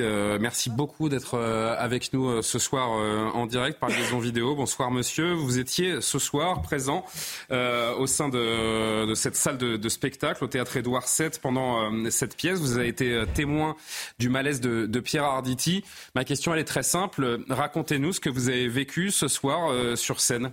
Enfin, face à la scène, pardonnez-moi. Bah, écoutez, ce soir, euh, nous étions, ma femme et moi, euh, au théâtre Édouard VII pour la pièce de Muriel Robin et, Pierre Arditi. Et au bout d'une vingtaine de minutes de représentation, euh, Monsieur Arditi, on a bien senti qu'il avait des, certaines difficultés à parler et des difficultés au niveau des, des mains qui semblaient bloquées. Muriel Robin l'a pris euh, par les mains et le rideau s'est baissé subitement. Donc, euh, bon, mais ça pouvait très bien être dans le contexte de la pièce. Est-ce que vous... Et à ce moment-là, euh, nous avons eu une annonce euh, de quitter la salle car la pièce était arrêtée. Combien de temps, cette, euh, combien de temps cette, euh, ce moment où, où, vous avez senti, où la salle a, a aperçu que Pierre Arditi euh, vacillait, n'était pas forcément dans son, dans son état normal, entre, entre ce moment où, où vous avez aperçu peut-être un, un, début de comportement inhabituel et le moment où le rideau s'est passé, est-ce qu'il y a eu du temps qui s'est écoulé? Une vingtaine, une vingtaine de minutes. Ah, tout de même? Oui. D'accord. Donc et, pendant... et donc après, au début, la pièce se déroulait normalement, mais on sentait quand même que Pierre Arditi était palo et une certaine difficulté à parler. On apprend ce soir euh, qu'il a été euh, transporté à, l'hôpital dans un état d'urgence absolue. On le voit euh, inscrit en bas de, votre écran, donc on peut raisonnablement s'inquiéter pour le, comédien de 78 ans. Quelle a été la réaction de, la salle? Que se sont dit les, spectateurs qui ont assisté à la même chose que, vous? On imagine qu'il y a eu un peu de, sidération. Est-ce que tout le monde a compris ce qui se passait, à savoir que donc l'acteur principal de, de la pièce à laquelle vous assistiez ce soir a fait un malaise bah, au début, lorsque le rideau s'est fermé, on pensait que ça faisait partie de la pièce, que c'était une, bon une façon de, de faire quoi. Mais malheureusement, euh, la directrice après du, du, théâtre est intervenue en disant non non, on vous assure c'est c'est réel. Monsieur Arditi a fait un malaise. Donc on vous demande de quitter la salle. Voilà. Qu'est-ce que vous avez pu observer concrètement dans son, dans son comportement qui peut laisser penser en effet qu'il ne, ne se sentait pas bien? Bah, euh, C'est difficile à dire, mais c'était très net quand euh, Muriel Robin lui a pris les mains et que le rideau s'est baissé, qu'il y avait quelque chose d'anormal. Merci. Merci beaucoup d'avoir euh, d'avoir témoigné, euh, Antoine Gentil. Je rappelle donc que vous étiez euh, sur scène. Depuis combien de temps la pièce avait démarré Pardon. depuis combien de temps la pièce avait démarré avant que le rideau ne se baisse? Une vingtaine de minutes. Oui, donc donc Pierre Arditi, en fait, s'est senti mal de ce que vous en avez vécu dès le début, dès le lever de rideau. En fait, il y avait un, un comportement un peu inhabituel. Oui, il y a eu quelque chose. Il y avait une, action où il devait téléphoné et on sentait très bien que ça n'allait pas. Il, bafouillait, il, euh, ça n'allait plus. Vous avez le sentiment que oui, en effet, dès le début de la scène, en fait de la pièce, pardon, il y avait quelque chose qui n'allait pas, mais le comédien a vraisemblablement forcé, voulu aller le plus, le plus loin possible et ne, pas vouloir abandonner euh, ce qu'il était en train de, de, produire sur scène. Tout à fait. Tout à fait. Bon. Merci, euh, merci Monsieur Gentil d'avoir euh, témoigné. Je rappelle que vous étiez donc euh, parmi les, spectateurs du théâtre Édouard VII ce soir, quand après donc euh, une vingtaine de minutes de représentation seulement, le rideau a été baissé parce que Pierre Aditi a fait, un malaise et on apprend donc quelques heures plus tard, vous le voyez en bas de votre écran, que le comédien français est en urgence absolue, transporté à l'hôpital. Après ce, malaise, on vous tiendra informé de, des tout derniers développements dès que nous en aurons. Cinq jours après la disparition de Lina, 15 ans, dans le Bas-Rhin, les recherches sont toujours infructueuses, Maureen. Aujourd'hui, les enquêteurs se sont concentrés sur deux points d'eau non loin du domicile de la jeune fille et de la gare où elle devait se rendre avant sa disparition. Donc pour le moment, aucune trace de la jeune Lina. Mm. On ne retrouve pas euh, Augustin Donadieu, qui est avec nous en direct on est en direct Augustin. Ben, euh, Augustin, donc euh, deux points d'eau ont été sondés aujourd'hui euh, de manière infructueuse. Oui, tout à fait. Toute l'après-midi, les sept plongeurs de la compagnie fluviale de Strasbourg ont sondé les deux points d'eau, non loin de la gare où devait se rendre euh, Lina samedi dernier. Les deux points d'eau autour desquels, eh bien, les chiens pisteurs ont perdu la trace de l'adolescente. Alors, à ce stade, aucune communication n'a été faite concernant les éventuels objets qui auraient pu être retrouvés à l'intérieur de ces points d'eau. Mais plus tôt dans la matinée, ce sont les gendarmes qui se sont présentés au domicile de la mère de Lina. Ils ont inspecté le garage, le jardin, la maison ils en sont ressortis quelques heures plus tard avec des objets euh, sous les bras. L'enquête dorénavant, eh bien, elle va se poursuivre notamment avec les enquêteurs qui vont eh bien, analyser les vidéosurveillances des caméras des commerçants de ce petit village. Les bandes ont été saisies euh, par la justice car à ce stade, euh, selon la procureure de la République de, Saverne, aucune piste n'est écartée, même si l'hypothèse d'une fugue eh bien, semble s'écarter peu à peu puisque la mère de Que nous avons rencontré ce matin nous l'a dit à notre micro. Sa fille ne présentait pas de signes inquiétants, euh, tant au niveau sentimental, familial ou professionnel. Donc le mystère reste entier et les habitants véritablement sont dans l'attente des nouvelles des enquêteurs. Merci beaucoup Augustin Donadieu. Pardonnez-moi. Merci beaucoup Augustin Donadieu sur place. Donc dans le bar, le verdict est tombé. 12 ans de prison pour Charlie Fajol, le conducteur qui a tué le policier Éric Monroy au Mans il y a trois ans. L'homme de 29 ans jugé depuis euh, lundi aux assises du tribunal du Mans a été condamné pour violence ayant euh, entraîné la mort sans intention de la donner. Le 6 août 2020, l'automobiliste a tué le policier Éric Monroy lors d'un refus d'obtempérer. On écoute euh, l'avocat de la femme et des filles du policier.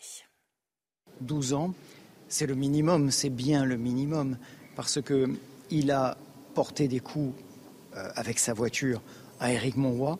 Euh, ces gestes ont conduit au décès de ce policier et 12 ans pour la vie d'un policier en service, un policier qui n'avait rien demandé, un policier qui essayait juste de secourir cet individu.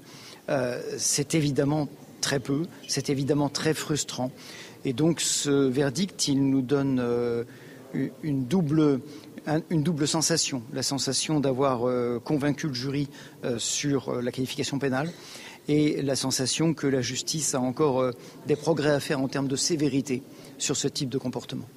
Et on reviendra dans une dizaine de minutes, notamment avec vous, Mathieu Vallet, sur cette actualité qu'on prendra bien sûr le temps de, commenter. Le parquet de Besançon a classé sans suite l'enquête ouverte contre une femme qui a brandi une pancarte Un une balle. C'était samedi dernier en manifestation.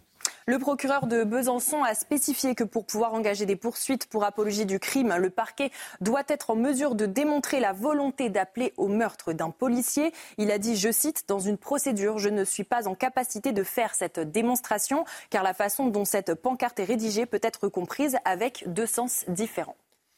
Euh, Mathieu Vallet, on s'arrête euh, sur Quel est le deuxième sens possible? Ah bah moi je peux. Qu'est-ce qu'il y a? Quel est le deuxième sens hey, Justement, tenir une pancarte, euh, une balle, un flic, n'est donc pas un appel au meurtre. Je, justement, j'aurais bien aimé avoir des explications. Je sens trépignant de vouloir. Non, non, non, mais c'est parce que alors moi j'ai pu euh, échanger avec des sources policières qui sont là-bas, qui m'ont un peu expliqué ce qui s'était passé. Alors d'abord juste sur le profil de la jeune femme. Hein. Elle a 20 ans, elle est étudiante euh, en lettres à la fac Besançon. Elle avait euh, déjà pris la tête d'un mouvement de contestation dans son lycée et elle était fichée en fait par le renseignement comme appartement à la, à la mouvance ultra-gauche depuis le 1er mai, une manifestation du 1er mai, ce que d'ailleurs le parquet ne savait pas puisqu'ils n'ont pas ces genres d'informations. Ah Alors en fait, ce qu'on m'a expliqué, c'est que finalement, elle, lors de sa garde à vue, euh, parce qu'elle a été interpellée donc deux jours plus tard. Elle a expliqué que ce n'était absolument pas euh, un appel au meurtre des policiers. Alors moi, je pense que c'est complètement absurde, mais qu'en revanche, c'était de dire qu'en fait, chaque policier a une arme et donc euh, est potentiellement tireur d'une balle. Et en fait, le problème, c'est que apparemment, le parquet n'est pas, n'est plutôt, n'est pas, j'allais dire, contre la police à Besançon, mais en fait, c'était extrêmement difficile de prouver que euh, ces mots, c'était un appel au meurtre et il n'y avait pas d'éléments tangibles dans la procédure des policiers. Mathieu Vallet, je voudrais vous entendre euh, Et du coup, non, et attendez, juste pour finir, le procureur ne voulait pas, si vous voulez, d'un procès politique où l'ultra-gauche aurait eu un peu euh, la, possibilité de s'exprimer et où il y aurait potentiellement une relaxe qui aurait été un peu la, honte, j'allais dire, pour la justice. Mathieu Vallet. D'accord. Ok, moi je ne sais pas si j'ai fait des grandes études de philosophie, mais enfin je suis armé d'un bon sens. Un flic, une balle, le parquet de Besançon, il n'est pas la tête d'une fac de philo en fait. Moi, c'est très clair, tout le monde le comprend très clairement. Quand dans une manifestation anti-flic, on dit un flic, une balle, je ne sais pas si vous avez fait Sciences Po, Normal Sup, mais en tout cas, euh, tout le monde a compris ce que ça voulait dire. Je trouve ça désastreux, euh, surtout que, et je me juste une petite digression, on a eu la même chose pour cet individu qui est l'un des principaux suspects, qui a saccagé une voiture de police samedi, qui a choqué tous les Français. Bon là, il n'y a pas de doute, on va pas me dire mm. qu'il y a deux versions différentes entre saccager un véhicule de police ou si c'était pour l'art et la culture. Et donc, du coup, cette personne qui est aussi euh, connue pour ses appartements appartenance antifasciste, etc. Elle a été reconvoquée le 2 novembre, remise en liberté, sachant qu'elle est aussi soupçonnée d'avoir saccagé une banque. Donc je ne sais pas s'il fallait tuer un policier en passe publique pour qu'il aille en détention provisoire le temps. Mais, non, mais vous, n'avez pas conscience du pays dans lequel vous vivez. vous attaquez des policiers, vous appelez à leur mort, bah, bien vous restez en liberté. Bah, c'est bien le problème. Vous restez en liberté. C'est comme ça que ça se passe. Euh, est-ce qu'on a des magistrats aujourd'hui qui rendent la justice au nom du peuple français ou qu'ils rendent la justice par rapport à une certaine idéologie dont certains syndicats dont le syndicat de la magistrature, oui, je sais que ça gêne, mais je vais dire ce que j'ai envie de dire parce que c'est ce que beaucoup de policiers sans prétention ressentent. Et pardon, mais peut-être qu'on a des grands clercs et des grands énarques, mais ça serait bien qu'on ait des gens qui aient la grande réalité du terrain, en fait. Parce qu'au bout d'un moment, c'est plus possible. On n'est pas les paillassons de la République. Quand on dit un flic une balle, c'est pas pour nous envoyer des roses, c'est pas pour nous souhaiter la bonne vie et la bonne humeur. Quand on saccage et qu'on agresse un véhicule de police et quatre policiers dedans qui sont choqués, quand on saccage une banque, on est remis dehors et on est en audience de nombre. Non mais c'est pas possible. Soit on a des magistrats qui jugent pour protéger les Français, soit ils jugent au nom d'une idéologie qui, pardon de le dire, quand on a un syndicat de la magistrature qui représente plus d'un tiers des magistrats qui défilent aux côtés des extrémistes qui scandent tout le monde déteste la police, au bout d'un moment, pardon, mais moi quand vous vous présentez devant un policier, vous avez l'assurance qu'il vous traitera avec la même rigueur exemplarité. Alors que moi, demain, si je vais devant un magistrat, je vais me dire est-ce qu'il va me juger parce qu'il n'aime pas ce que je dis et parce qu'il est armé d'une idéologie ou est-ce qu'il va me juger pour me protéger, protéger les Français? Jérémy Calfon, maître Calfon, quel signal envoie la justice à la société en relâchant quelqu'un qui appelle à euh, la mort d'un policier, un flic, une balle? Mais Amoré Bucco l'a très bien dit et a très bien résumé. Euh, faut pas oublier un principe cardinal dans ce pays, la justice juge au nom du peuple français et les magistrats. Le peuple français, je ne suis pas certain qu'il avait envie de voir cette jeune femme libre ce soir. Ça veut dire quoi la justice juge au nom du peuple français? Ça veut dire qu'elle juge devant le peuple français et qu'elle juge en fonction des lois que le peuple français a votées par l'intermédiaire de ses représentants. Et un des principes cardinaux du droit pénal, c'est que le doute profite à la personne qui est mise en cause. Là, attendez, là, le parquet a dit, compte tenu de la procédure que ni vous ni moi n'avons, et je ne pense pas qu'on puisse douter de la sincérité du procureur de la République, qui en général, les procureurs en général ne sont pas des suppôts du syndicat de la magistrature. Non mais ce ne sont pas des suppôts du syndicat de la magistrature. Il faut arrêter d'opposer police et justice. Ce qu'a pensé le procureur de la République, c'est en l'état, je n'ai pas, je n'ai pas suffisamment d'éléments pour aller au procès, et je pense qu'Amaury Bucco a raison. Le procureur n'a pas voulu s'exposer à une relaxe qui aurait été extrêmement politique. Donc, moi, je n'ai pas le dossier. Mais on peut imaginer que si le procureur de la République a pris cette décision, c'est en connaissance de cause et c'est parce qu'il s'est dit je n'ai pas les moyens d'obtenir une condamnation. Surtout que non non juste Julien, c'est pas le procureur qui va dans le tribunal qui va faire la justice et qui va décider au nom d'une condamnation. Donc le procureur peut dire moi je veux que cette personne soit jugée, mais en face c'est d'autres juges qui vont juger cette personne et qui eux peuvent aller dans un autre sens. Et je, mais là où je, vous rejoins complètement Mathieu, c'est que cette personne. Non non non mais je, si je vais dire quelque chose. Là, il peut finir quand même. Vous laisse finir Mathieu. Non mais là où je vous rejoins complètement Mathieu, j'écoute beaucoup depuis tout à l'heure cette femme, elle, était ah, masquée en portant cette pancarte. Évidemment que c'est un appel, euh, moi, évidemment que c'est un appel au meurtre des policiers. D'ailleurs, elle est masquée. Et si vraiment elle avait rien à se reprocher, comme elle l'a dit dans, sa garde à vue, parce que c'était seulement un slogan euh, contre l'armement de la police, elle serait pas masquée. Et d'ailleurs, elle a quand même été. Mathieu Vallet, pour conclure. Non mais d'accord, euh, moi je veux bien qu'on dise que dès qu'on n'est pas d'accord sur une décision de justice, on est contre la justice. Je veux bien que dès qu'on est... Je peux... Alors je ne peux pas terminer. Mais allez-y, mais le débat, c'est la discussion, c'est euh, ah, aussi bah, la vie, Mathieu. Non mais quand j'interromps, c'est pas... un débat et quand j'interromps... Non, faut, faut arrêter. Donc, je... Merci, c'est gentil. Donc je dis simplement que... Non mais si on me faire tard, c'est compliqué. Et je ne dis rien et vous continuez à faire comme si je vous interrompais. allez-y Mathieu. Des fois sortez des prétoires. Mathieu, allez-y s'il vous plaît, vraiment. Bah, c'est ma réponse, ça fait partie de ma réponse. Donc du coup, donc du coup, oui, mais vous défendez des clients, moi je défends des frères d'armes. Alors moi je vous dis simplement que un, un, flic, je termine, un flic, pas des une, une balle, non mais, mais c'est pas déshonorant, je vous dis chacun, c'est vous qui le prenez comme ça. Ah. N'ayez pas de honte. vous dire, Donc vous êtes des hommes de terrain, nous sommes des hommes de dossier. Euh, redites-le trois fois pour que ça fasse une vérité. Alors, je dis simplement que non, on n'a pas le même prisme. Exactement. Malheureusement, je vais interrompre cette conversation. Vous ne serez pas allé au bout avec cette petite. Je dis simplement qu'un flic, une balle, il ne faut pas avoir fait des grandes études, c'est un grand clair, pour comprendre ce que ça veut dire. Et je ne suis pas d'accord pour une fois avec vous, Maurice Bucco. C'est que le procureur, il a un rôle fondamental lors du procès, c'est qu'il défend les intérêts de la société. Et si maintenant il va avoir l'assurance sur chaque dossier qu'il va gagner et que s'il l'a pas, il présente pas le dossier, c'est bien dommage parce qu'il va plus présenter euh, non plus beaucoup de dossiers. Il faut qu'il ait le courage sur certains dossiers d'y aller pour défendre ces policiers qui tous les jours sur le terrain en prennent plein la figure. Et à force de prendre ce genre de décision, les premiers qui en payent le précassé, pas les hommes de dossier, mais les hommes de terrain. Je ne vous oppose pas à votre catégorie de profession. Je vous dis simplement que être dans une profession de policier, c'est pas la même chose que d'être dans une autre profession. On en prend tellement plein la figure, on en prend tellement plein de menaces. Il y a Jean-Baptiste Savage Schneider, ce professeur de Magnanville, qui est aussi euh, actuellement en cours. On dit simplement qu'un peu d'humanité, un peu de respect pour ceux qui nous protègent, ça permet parfois aussi d'être défendu lorsque on est mis dans la question comme ça. Jean-Sébastien Ferjou, et ce sera le dernier mot sur ce sujet. On passe à la chronique de Johan dans un instant. Je comprends parfaitement l'émotion de Mathieu Vallée parce que quand j'ai vu cette décision hier soir, franchement, enfin, les bras m'ont tombé. Est-ce qu'on imagine quelqu'un, ça serait insoutenable de dire à un magistrat une balle? Et évidemment tout le monde trouverait ça insoutenable. Donc pourquoi, quand c'est un policier, on ne trouve pas ça insoutenable? J'entends ce que dit Amaury Bucco. Le sujet, c'est pas le raisonnement du procureur. Il est certainement, il a une forme de validité. Le sujet, c'est pourquoi le procureur se dit qu'un dossier comme ça, il pourrait le perdre? Parce que je ne vois pas la cohérence qu'il y a à lutter, par exemple, contre le harcèlement scolaire, quand le message qu'on envoie par ailleurs, c'est que de toute façon, il n'y a pas d'autorité dans ce pays, puisque vous pouvez sortir dans les rues cagoulé avec une pancarte dont le sens, enfin, arrêtons de prendre les Français pour des cons. De schizophrénie généralisée. Une balle, ça, clair, renvoie, ça renvoie à des slogans qui ont déjà été employés dans le passé. Donc arrêtons de tortiller euh, autour de la réalité de ce que voulait dire ce propos. Et ça n'a encore une fois aucun sens d'attendre d'adolescents qu'ils respectent l'autorité si par ailleurs le message qu'on envoie c'est que de toute façon l'autorité n'existe pas et qu'on peut faire n'importe quoi dans les rues. Voilà pour les euh, différentes commentaires que l'on pouvait euh, apporter, cher Mathieu Vallet. Mais je, je, je, comprends que ça vous choque et, et, croyez-le, croyez-le. Je pense que je pense qu'il y a une très très très grande majorité des gens qui nous regardent qui ne comprennent pas cette décision. Non, mais je, moi aussi j'ai le droit de faire une phrase. Hein, vous savez, ça arrive aussi. C'est le débat. C'est le débat. Oui, non, mais là je conclue. Il n'y avait pas de débat. Là, j'étais en train de conclure. D'accord. Donc c'est le débat quand ça arrange les gens. mais non, je conclue le thème. Je dis simplement, ben écoutez, oui, mais,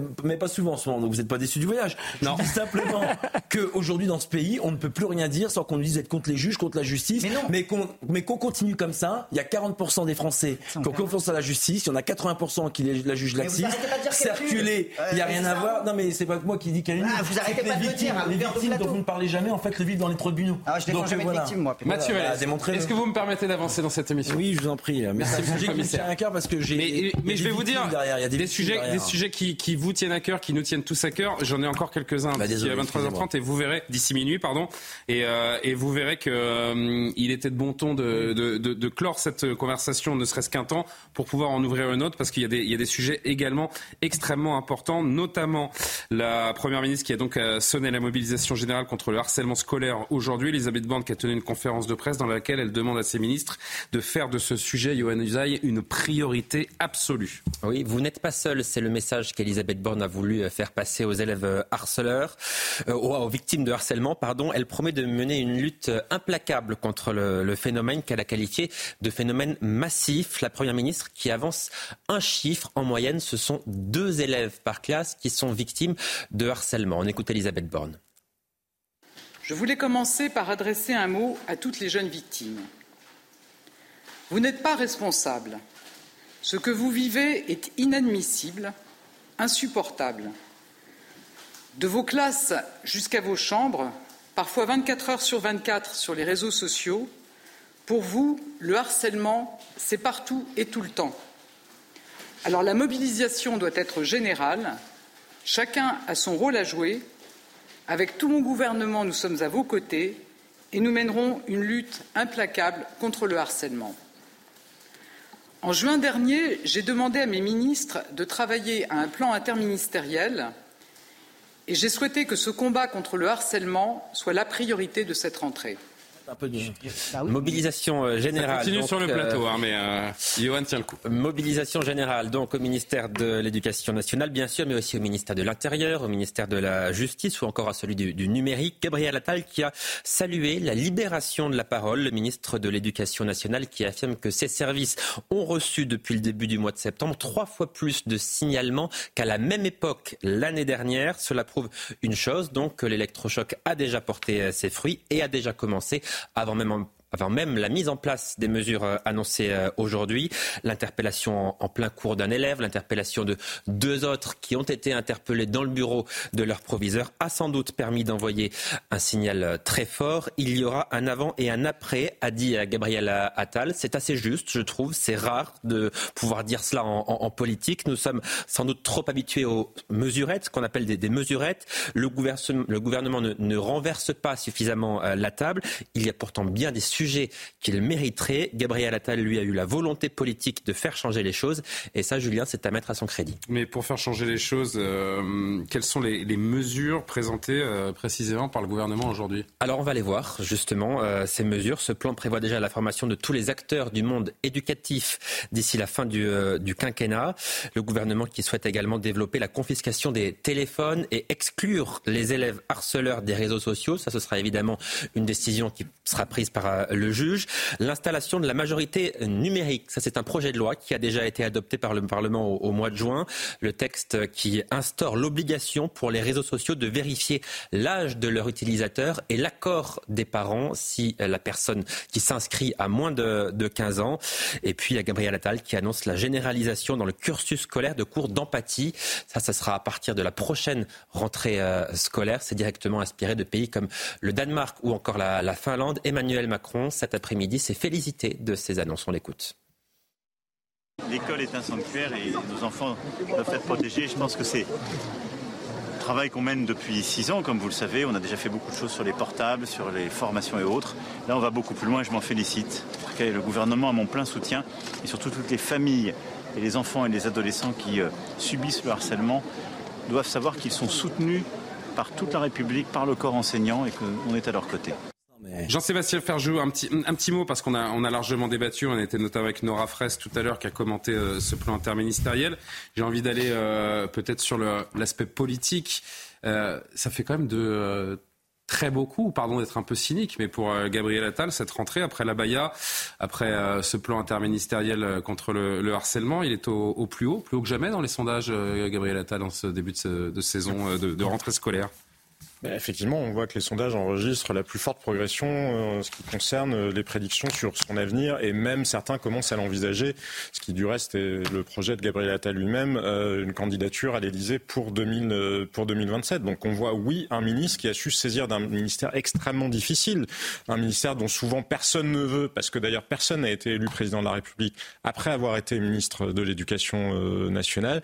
Les vrais politiques, et je pense qu'il faut respecter la fonction politique, ça veut dire comprendre ce qu'attendent les citoyens, comprendre aussi comment faire bouger véritablement les choses, quelles que soient les contraintes, et ne pas se noyer dans les complexités administratives ou ne pas se laisser dicter son action par une administration, bah oui, un vrai politique, ça peut faire la différence. Après, là, on a vu des annonces, que ce soit sur la Baïa ou que sur le harcèlement. Ensuite, M. Attal devra délivrer, parce qu'il eh faut regarder ce qui se passe dans les lycées à l'heure actuelle.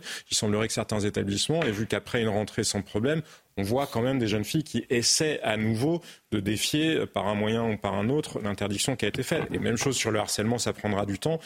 Pour transformer l'essai, il faudra qu'il y ait des résultats concrets, sonnants et trébuchants. Voilà donc pour ce plan anti-harcèlement annoncé euh, aujourd'hui, dont on a, beaucoup discuté euh, ce soir. Avant le journal de, 23h30, je voudrais qu'on revienne également sur ce jugement euh, ce soir. L'automobiliste sartois de 29 ans, accusé d'avoir causé la mort du policier Éric Monroy lors d'un contrôle routier le 6 août 2020, a été condamné ce soir donc à 12 ans de réclusion criminelle par la, cour d'assises de la Sarthe. Il a été reconnu coupable de violence volontaire, qualification que contestait la défense. Pour la cour, Charlie Fajol était bien conscient de ses ses actes et l'intention de fuir était caractérisée également. Sandra Buisson sur place nous en dit plus et on commente cette information. 12 ans de prison ferme contre les 15 requis. La famille d'Éric Mauroy nous a confié qu'elle n'aurait pas accepté une peine moins importante, mais elle reste avec un sentiment partagé sur ce verdict. La Cour considère que Charlie Fajol ne pouvait pas ignorer qu'il y avait un policier accroché à sa portière pendant 160 mètres cette nuit du 6 août 2020 quand il a décidé de fuir les fonctionnaires de police qui venaient pourtant de le réveiller après qu'il se soit endormi au volant sous l'effet de l'alcool. En enclenchant la en accélérant au maximum malgré la cale sous la voiture. La Cour estime que Charlie Fajol a voulu qu'Éric Monroy lâche le véhicule et qu'il chute. Il a fait ça parce qu'il voulait échapper à sa responsabilité pénale d'une conduite sous alcool. La Cour n'a pas été convaincue par la défense de l'accusé. Non, il n'était pas en éveil confusionnel, comme il l'a dit. Ça n'est pas établi médicalement. Il a commis des violences volontairement sur Éric Monroy et ça a entraîné sa mort. Il a dix jours pour faire appel. Et on s'arrête quelques instants sur ce jugement. Mathieu Vallet, je rappelle que l'homme était ivre au moment des faits, euh, récidiviste. Il avait donc foncé sur le, sur le policier. À l'origine, euh, au début du procès, il restait 20 ans de prison. On a compris, les réquisitions c'était 15, il en a pris, euh, il en a pris 12. Dans ce pays, il y a des familles entières qui sont brisées chaque jour presque, parce que certains ont décidé que l'autorité n'avait plus aucune valeur. un commentaire sur cette peine je peux vraiment donner mon avis sur cette Vous êtes là pour ça, euh, Mathieu Vallet. Merci. Non, mais je préfère avant qu'on me tombe dessus, à part Jean-Sébastien Ferjou. mais euh, ce que je veux vous dire, c'est que euh, le 19 mai 2021, il y avait Fabien Van Malric, le secrétaire général d'Alliance de l'Assemblée, qui avait dit le problème de la police, c'est la justice. On s'en souvient. Mais c'était pour un électrochoc. C'était pour dire que les policiers, en grande majorité, n'en pouvaient plus de la réponse pénale qui vivent au quotidien, et notamment pour les victimes. C'est ça la réalité. On s'est dit que ça allait changer. Et en réalité, avec ce genre de jugement, on se dit qu'il y en a certains magistrats, je dis bien certains, qui n'en ont rien à cirer, en fait. Quand on prend 12 ans pour avoir percuté, tué un policier, en plus quelqu'un qui est connu, c'est pas un primo-délinquant, et combien même. Il était déjà connu pour une conduite sous alcoolémie avec un refus d'obtempérer, il était connu pour outrage et rébellion. Encore une fois, on va nous dire que c'était un saint, un ange, et que c'est plutôt une victime qu'un délinquant. Là, vous avez vu ce que ça veut et ses filles ont dit. Elles ont pris perpétuité. Donc évidemment, j'ai bien compris que dans ce pays, c'était plus important de protéger les voyous que les victimes, mais je dis moi simplement que la vie des policiers, elle vaut autant que la vie de nos concitoyens. Et simplement, sur cette affaire, j'estime que le parquet aurait pu demander jusqu'à 20 ans la peine maximale, mais on nous a dit pourquoi on n'a pas demandé 20 ans? Parce qu'il faut que ce monsieur il se réinsère et parce qu'il a un enfant. Merci pour les enfants de notre collègue, pour ces filles qui, elles, ne se réinséreront jamais, qui pleurent la nuit. Dixit les déclarations de leur mère et de la veuve d'Éric Monroy. Et quand on dit ça, c'est pour dissuader derrière tous les autres de ne pas faire ce genre d'agissement. Mais là, sur les 12 ans, Julien, je t'en termine là. La loi, elle est très claire, c'est une période de sûreté qui prévoit la moitié de la peine, 6 ans. Il a déjà fait 3 ans de détention provisoire. Dans 3 ans, il peut demander à sortir en liberté conditionnelle. Voilà la réalité des faits. Et quand je dis ça, et je termine vraiment mon propos là, je suis pas anti-juge. J'ai des amis magistrats. Et combien même si j'en avais pas. L'idée, c'est de dire, on aimerait une justice plus forte, qui soit plus respectée parce qu'elle est respectable, qui donne plus la parole aux, victimes qu'aux délinquants, qui donne du crédit à la parole policière plus qu'à celle du voyou. Hein. Et c'est ce qu'on a connu tout cet été. Hein. Et en réalité, quand on a 40% des gens, et pardon maître, mais c'est bien gentil de, m'affabler, de dire que la justice est nulle et que c'est 40% des Français qui ne croient pas à la justice, c'est de une importance que j'ai pas. Si on a 40% des gens, oui, mais je représente pas les 40% des gens, donc j'écoute euh, les gens sur le terrain.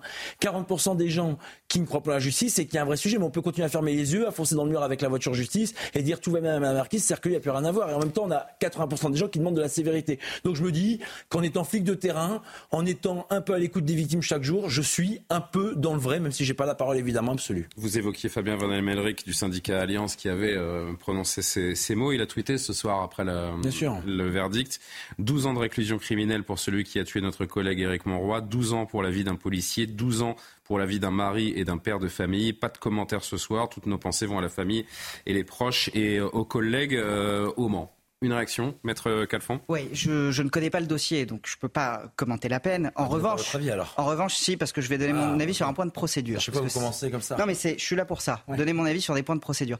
C'est que, sauf erreur, sauf erreur de ma part, c'est la cour d'assises du Mans qui a jugé cet homme, et la cour d'assises, ce sont des magistrats professionnels, mais ce sont en majorité des jurés, c'est-à-dire des gens comme vous et moi, des gens normaux qui ont jugé cette personne. Donc, euh, si vous voulez, euh, la cour d'assises a cette spécificité-là d'être une juridiction populaire avec des jurés qui sont en majorité. Et c'est très très important de le prendre en compte. Par ailleurs, sur cette peine de 12 ans, euh, il peut effectivement demander sa libération conditionnelle au bout de six ans. Ce n'est pas automatique. Le délai d'instruction d'une requête, c'est déjà un an, donc ça fait sept ans. Et encore une fois, demander une libération conditionnelle dans ce pays, c'est beaucoup plus difficile que... Euh, non, mais je vous l'assure, puisque je fais ça tous les jours, c'est beaucoup plus difficile que de dire on sort pour bonne conduite. Sortir pour, pour bonne conduite, ça n'existe pas. Dans le pire, alors on va refaire le, truc inverse. Dans le pire des cas, cet homme, dans six ans, il est sorti. Dans, le, pire, des, cas, Dans le pire des cas pour lui ou pour. Euh, dans le pire des cas. Dans le pire des cas, non. par, rapport, par rapport à la durée de la peine. Ah par rapport à la durée de la peine, il fera 6 ans au maximum. Voilà. Ah non, pas du tout. Il fera 6 ans au minimum. Ah, il fera 6 ans au minimum. Mais non, Mathieu dit que c'est au bout de 3 ans qu'il peut faire une demande de, de liberté conditionnelle. On déduit la détention provisoire. La détention provisoire, c'est une vraie détention. Elle est même plus difficile que la détention. Donc dans 3 ans, il, peut sortir de prison. Il en a fait 3 dans 4 ans. Vous demandez pas si avec, la, difficile. avec, avec le délai, dans 4 ans, au mieux pour lui, il pourra sortir. C'est pas cher payé pour avoir tué un, un homme. Je, je dis même pas un policier, pour avoir tué un homme. J'en ai pour 10 secondes. Moi, je, veux bien que vous disiez des choses qui vous arrangent, euh, Maître Calfon. Simplement, dites la vérité. C'est des jurés qui jugent effectivement, euh, qui sont neufs en, instant, en première instance. C'est des jurés qui décident, Julien. Mais derrière, l'avocat général, c'est pas un juré, c'est un professionnel de la justice. Il aurait pu réclamer 20 ans. Non, mais précisez-le quand ah on est honnête intellectuellement. Il aurait pu préciser 20 ans. Il a demandé 12 ans. Donc ne faites pas, ne faites pas croire. Il a demandé 15. Oui, mais enfin, il y en a eu 12. Ah il, aurait pu en demander 20. On va y arriver, vous inquiétez pas, on va s'y retrouver. Et donc, du coup, je dis simplement que le l'avocat général, c'est un professionnel de justice. C'est pas un juré populaire. Donc, il ne faut pas nous prendre non plus pour des ânes ou plus bêtes qu'on est. Il aurait pu demander 20 ans parce qu'à mon sens, quand on tue un policier de surcroît volontairement, il y a une réponse pénale forte à donner. Voilà ce que l'on pouvait dire sur ce verdict rendu ce soir. 12 ans de prison pour l'automobiliste de, de, 29 ans qui a causé la mort du policier Éric Monroy il y a 3 ans, 23h31. Le journal de Maureen Vidal.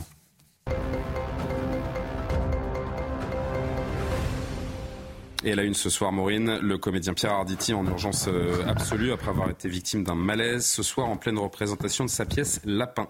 Le comédien de 78 ans joue aux côtés de Muriel Robin au théâtre Édouard VII à Paris. Il tenait des propos incohérents et elle l'a remarqué. Le rideau est tombé et la salle a été évacuée 20 minutes après le début de la pièce et avant l'arrivée des pompiers. On écoute un témoin du malaise de Pierre Arditi sur scène. Au début, la pièce se déroulait normalement, mais on sentait quand même que Pierre Arditi était palo et une certaine difficulté à, parler.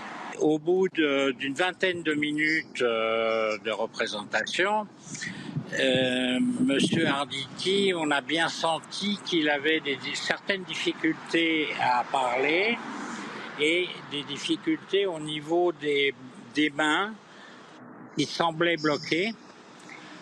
Muriel Robin l'a pris euh, par les mains et le rideau s'est baissé subitement.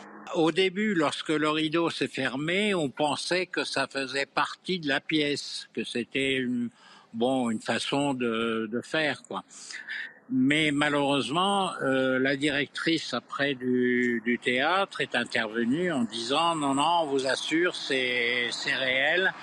Monsieur Arditi a fait un malaise. Donc on vous demande de quitter la salle.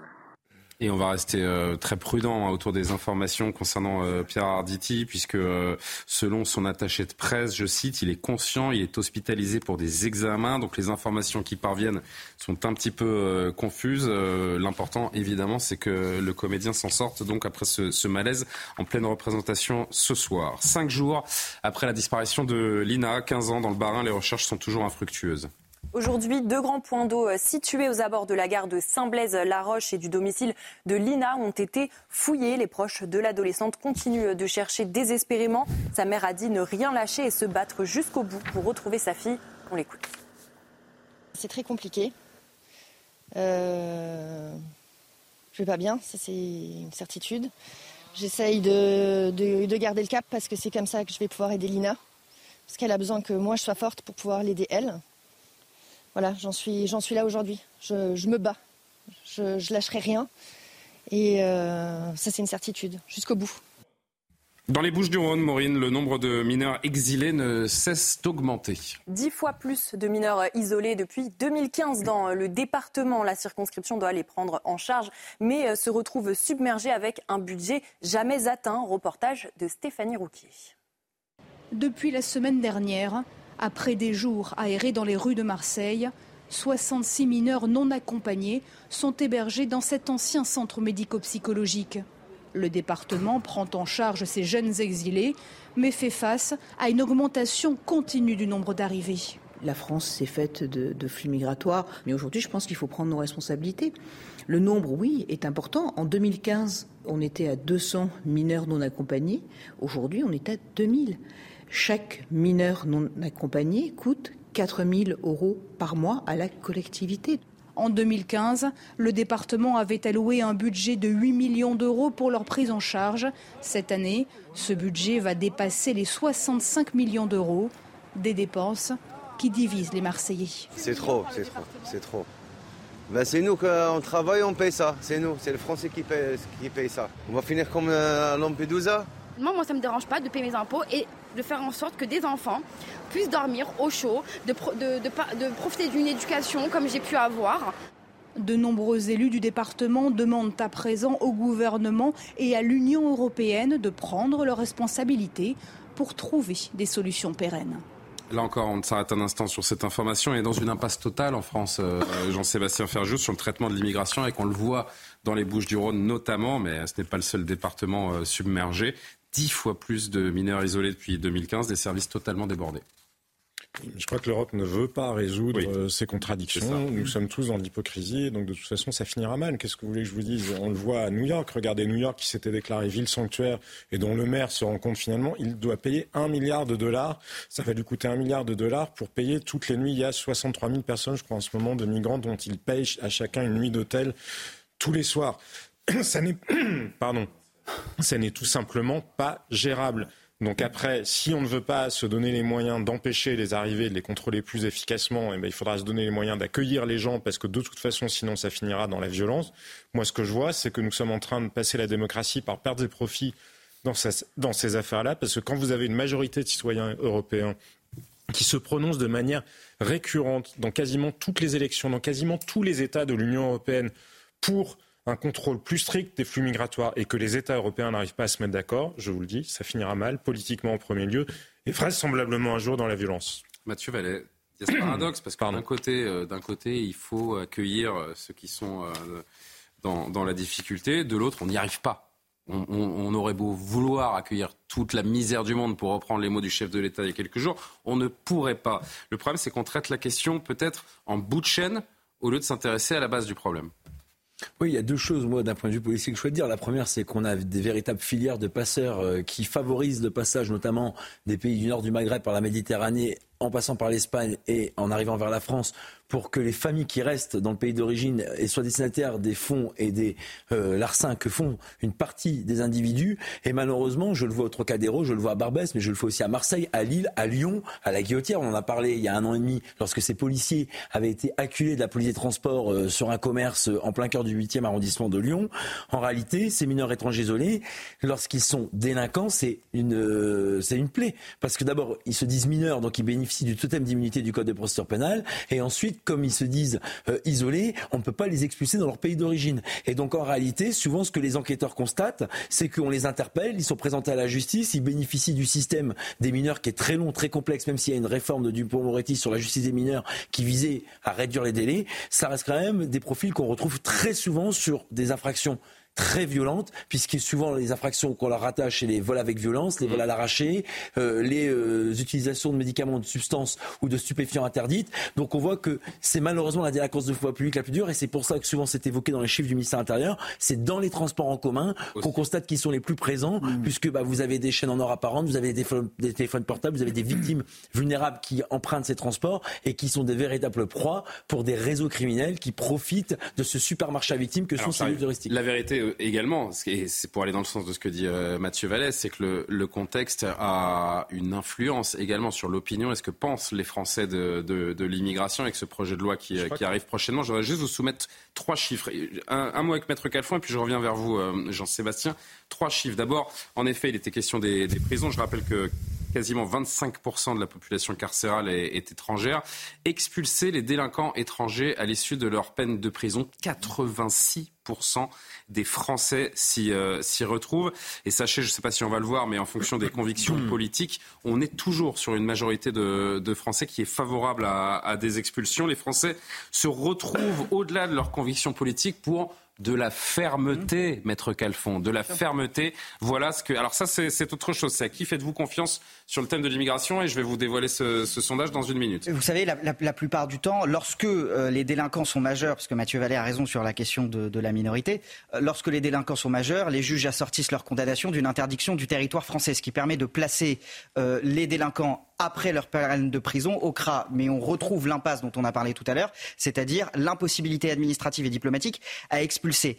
Un des fléaux également dont on parle, c'est les faux mineurs, parce que vous avez sur le territoire de vrais mineurs euh, qu'il faut protéger au nom notamment euh, de, la convention des, euh, de la Convention des droits de l'enfant, mais vous avez énormément de gens qui se disent mineurs, et c'est parfois des gens qui ont 30 ou 35 ans qui se disent mineurs et ces gens-là sont en train de totalement saper euh, là, non seulement la justice des mineurs, mais les fondements de la protection des mineurs, parce qu'ils engorgent les tribunaux, ils engorgent la protection judiciaire de la jeunesse, ils engorgent les associations et ils font perdre de la crédibilité aux vrais mineurs qui, eux, ont besoin de, soutien. Et ce qui est intéressant de, voir, Jean-Sébastien et Amaury dira un mot euh, également, c'est que si on regarde deux autres chiffres, alors on a vu pour les, les personnalités politiques, on va le revoir dans un instant, je voudrais qu'on voit le sondage sur les métiers en tension parce que vous savez que c'est l'une des, deux jambes hein, du projet euh, immigration, être dur avec les méchants, comme le rappelait Johan, et gentil avec les gentils, à savoir régulariser les sans-papiers travaillant dans les secteurs éprouvant des difficultés à recruter.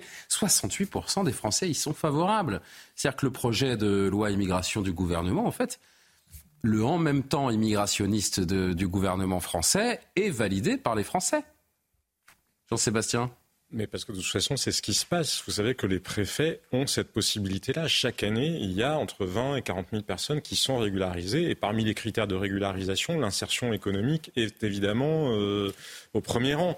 Donc oui, c'est ce qui se passe et on peut chacun le comprendre. Tout le monde, je pense que chaque Français a déjà rencontré dans sa vie quelqu'un euh, dans un restaurant, euh, une nounou, enfin bref, qui, dont il sait pertinemment que, que la personne en question n'a pas de papier. Donc à hauteur d'homme, c'est parfaitement compréhensible. Le sujet, c'est est-ce que ça attire d'autres personnes Et est-ce que ça a du sens quand on regarde le taux de chômage chez les populations immigrées ou descendantes d'immigrés, qui est déjà très élevé en France? Parce qu'il y a quand même aussi beaucoup d'hypocrisie derrière. C'est de dire, tiens, il y a des gens qui sont en situation de faiblesse, donc on va leur faire avaler des conditions de travail et de rémunération qui sont très difficiles, voire parfois qui n'ont aucune rationalité économique et sociale, parce que travailler, avoir 5 heures de RER, parce que vous ne pouvez pas vous loger près de votre emploi et vous devez travailler euh, tôt le matin et tard le soir, etc., personne ne le fera pendant une vie entière. Mais moi, je voulais revenir aussi sur la fameuse phrase, vous savez, de Michel Rocard qui a été reprise pour mm. partie par le président de la République. On peut pas accueillir toute la misère du monde. Voilà, et on oublie souvent une autre partie de la phrase. Alors chacun a en mémoire la partie oubliée qui est mais elle doit en prendre sa juste part. Mais c'est encore un autre bout de la phrase sur lequel je voulais venir moi.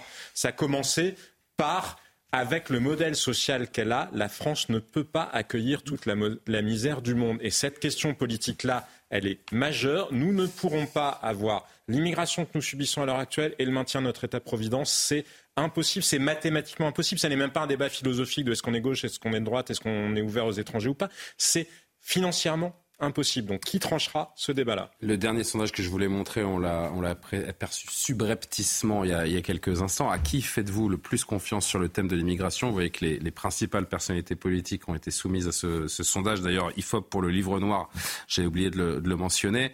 Euh, il n'y a pas une personnalité politique dans ce pays qui est capable de régler la situation pour les Français, en fait. C'est ça, quelle que soit le, sa présence sur l'échiquier politique. Oui, puisque ça fait 40 ans que ce problème n'est pas réglé. Non seulement il n'est pas réglé, mais en plus, hein. il, il, empire, si vous voulez. La situation est aujourd'hui bien plus grave qu'elle ne l'était il y a 20 ou 30 ans. Donc les Français sont un peu désillusionnés.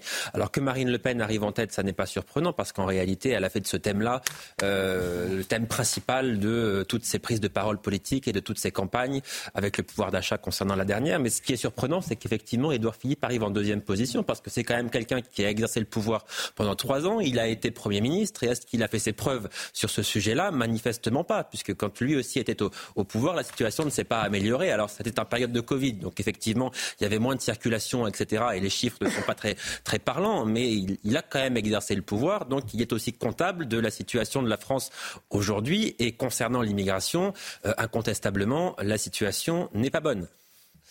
Merci euh, pour ce journal. J'allais dire non, j'allais remercier Maureen, mais on a une dernière info, euh, chère Maureen. Je ne sais pas si vous l'avez euh, préparé parce que c'est sur je voulais qu'on parle de l'Olympique de Marseille. Vous avez noté? Il, y a, un nouvel entraîneur à. Je ne sais pas si je l'ai. alors, je vais, je vais, vous aider. Il s'appelle Gennaro Gattuso. C'est un il Italien. Il a été choisi par le président Longoria. Je sais que vous êtes un peu marseillais de cœur, Mathieu Vallet, non? Vous êtes supporter de l'OM, vous? J'ai été trois ans.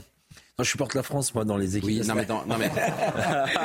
non, je suis pas la Liga, je suis pas Il est dur, en club. Non, il n'y a pas un club qui vous fait euh, vibrer plus qu'un autre. Si, en... Barça, mais du coup. Non, mais en France, non. Il n'y a pas de supporters de l'OM sur ce plateau? Moi, c'est l'Olympique lyonnais, donc c'est un peu difficile. Ah ouais, dur. eh bien, regardez, ceux qui euh, connaissent un peu le, le football savent que Gennaro Gattuso était particulièrement dur sur l'homme sur les euh, terrains de, de, football. On verra si. Il est gentil avec les gentils, mais. Il est gentil avec les gentils et méchant avec les méchants. Voilà, très bonne conclusion. Et euh, donc, nouvel entraîneur, entraîneur italien, qui euh, prend cette place sur le banc de, de l'OM en lieu et place de Marcelino, démissionnaire après un imbroglio incroyable à Marseille ces dernières semaines et ces menaces de, de l'entraîneur qui l'ont poussé à quitter son poste. La revue de presse très vite. Merci beaucoup, Maureen, pour ce journal. La revue de presse très vite pour demain dans vos kiosques le Figaro, le budget 2024, le recours en, trompe-l'œil.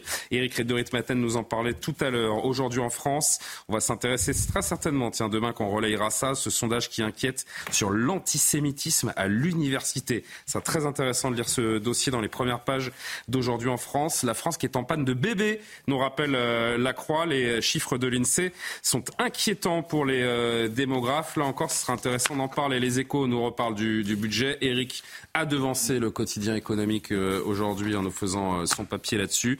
Ouest France aussi, hein, il, intéresse beaucoup hein, les, médias, ce, budget 2024 marqué par l'inflation et la dette. Ah, Ouest France qui nous rappelle que Catherine Deneuve incarne Bernadette Chirac. Il faudra aller voir ce, ce film au cinéma prochainement. La Voix du Nord, le gouvernement réagit avec ce plan euh, harcèlement qu'on a beaucoup discuté aujourd'hui. Si les unes suivent, les voici. Nice matin, toujours plus d'IVG. C'est vrai qu'on a battu un record depuis 1990 d'interruption volontaire de grossesse dans notre pays. Ce, pays, ce serait intéressant de se poser les, questions euh, des raisons. Et puis les courses sauvages continuent également dans, dans le Maine, nous rappelle le Maine libre, euh, qui rappelle également la condamnation à 12 ans de réclusion criminelle pour euh, le chauffard qui avait tué ce, ce, policier. On y est revenu tous ensemble il y a un instant. On va détendre l'atmosphère pour nos dernières secondes. Atmosphère un peu tendue ce soir. Mais tout va bien. On se quitte toujours, bons amis, de toute façon. Il y a la passion, la pression du direct. Et puis derrière, on est, on est, on est tous ensemble. Et d'ailleurs, on commence à relâcher la pression dès les dernières secondes du direct de l'émission, puisque c'est l'heure de la caméra folle. Qu'est-ce que c'est la caméra folle? C'est une caméra complètement folle qui cible l'un de nos, euh, de nos invités ou intervenants. Et celui qui. Ben allez-y, hein, les amis, il faut y aller, parce que sinon, vous me dites qu'on est en retard en plus. celui sur qui la caméra s'arrête va nous proposer le temps qu'il fera demain. Ah, Mathieu Vallet, comme par hasard. Comme par hasard, Mathieu. C'est très simple. Mathieu, vous avez 30 secondes. S'il vous plaît. Décision. Non, s'il vous plaît. Vous avez 30 secondes. Les cartes s'affichent. On vous écoute. Bah, pardon, ça sera un temps euh, plutôt ensoleillé sur l'ensemble du territoire national avec quelques passages nuageux. Et pour un début du mois d'octobre avec un contexte budgétaire compliqué pour ceux qui chauffent, ça fera du bien de garder des températures au matin de 17 degrés au nord et d'à peu près les, un peu moins hausses dans le sud. C'est rare, d'habitude c'est l'inverse, mais il fera plus chaud en haut qu'en bas. Voilà. Et l'après-midi, il fera aussi beau, ce qui nous permettra de, d'espérer de faire toujours plus d'économies pour pas démarrer les chauffages tout de suite. Et enfin les températures Comment? Il est température de l'après-midi. On vous laisse finir. Euh, ben, il fera pour le coup inversé, plus chaud en bas qu'en haut, donc ça s'inverse, avec une moyenne de 20 à 24 degrés au nord et 26 euh, à 30 euh, dans le sud avec 32 degrés. Excellent, commissaire Vallet, Monsieur Météo également. Bravo. Eh ben, c'est le jeu, hein. c'est la caméra folle, ça peut tomber sur n'importe qui. La prochaine fois sera peut-être Maître Calfon. Jean-Sébastien Ferjeux nous a, nous a prouvé que c'était un exercice exigeant quand même, euh, la météo. Merci de nous avoir suivis l'édition de la nuit dans un instant. Merci euh, Martin Mazur, Maxime Fer pour la préparation de cette émission. Simon Guillain donc pour euh, le journal de la nuit. Je vous dis à demain. Bonne nuit.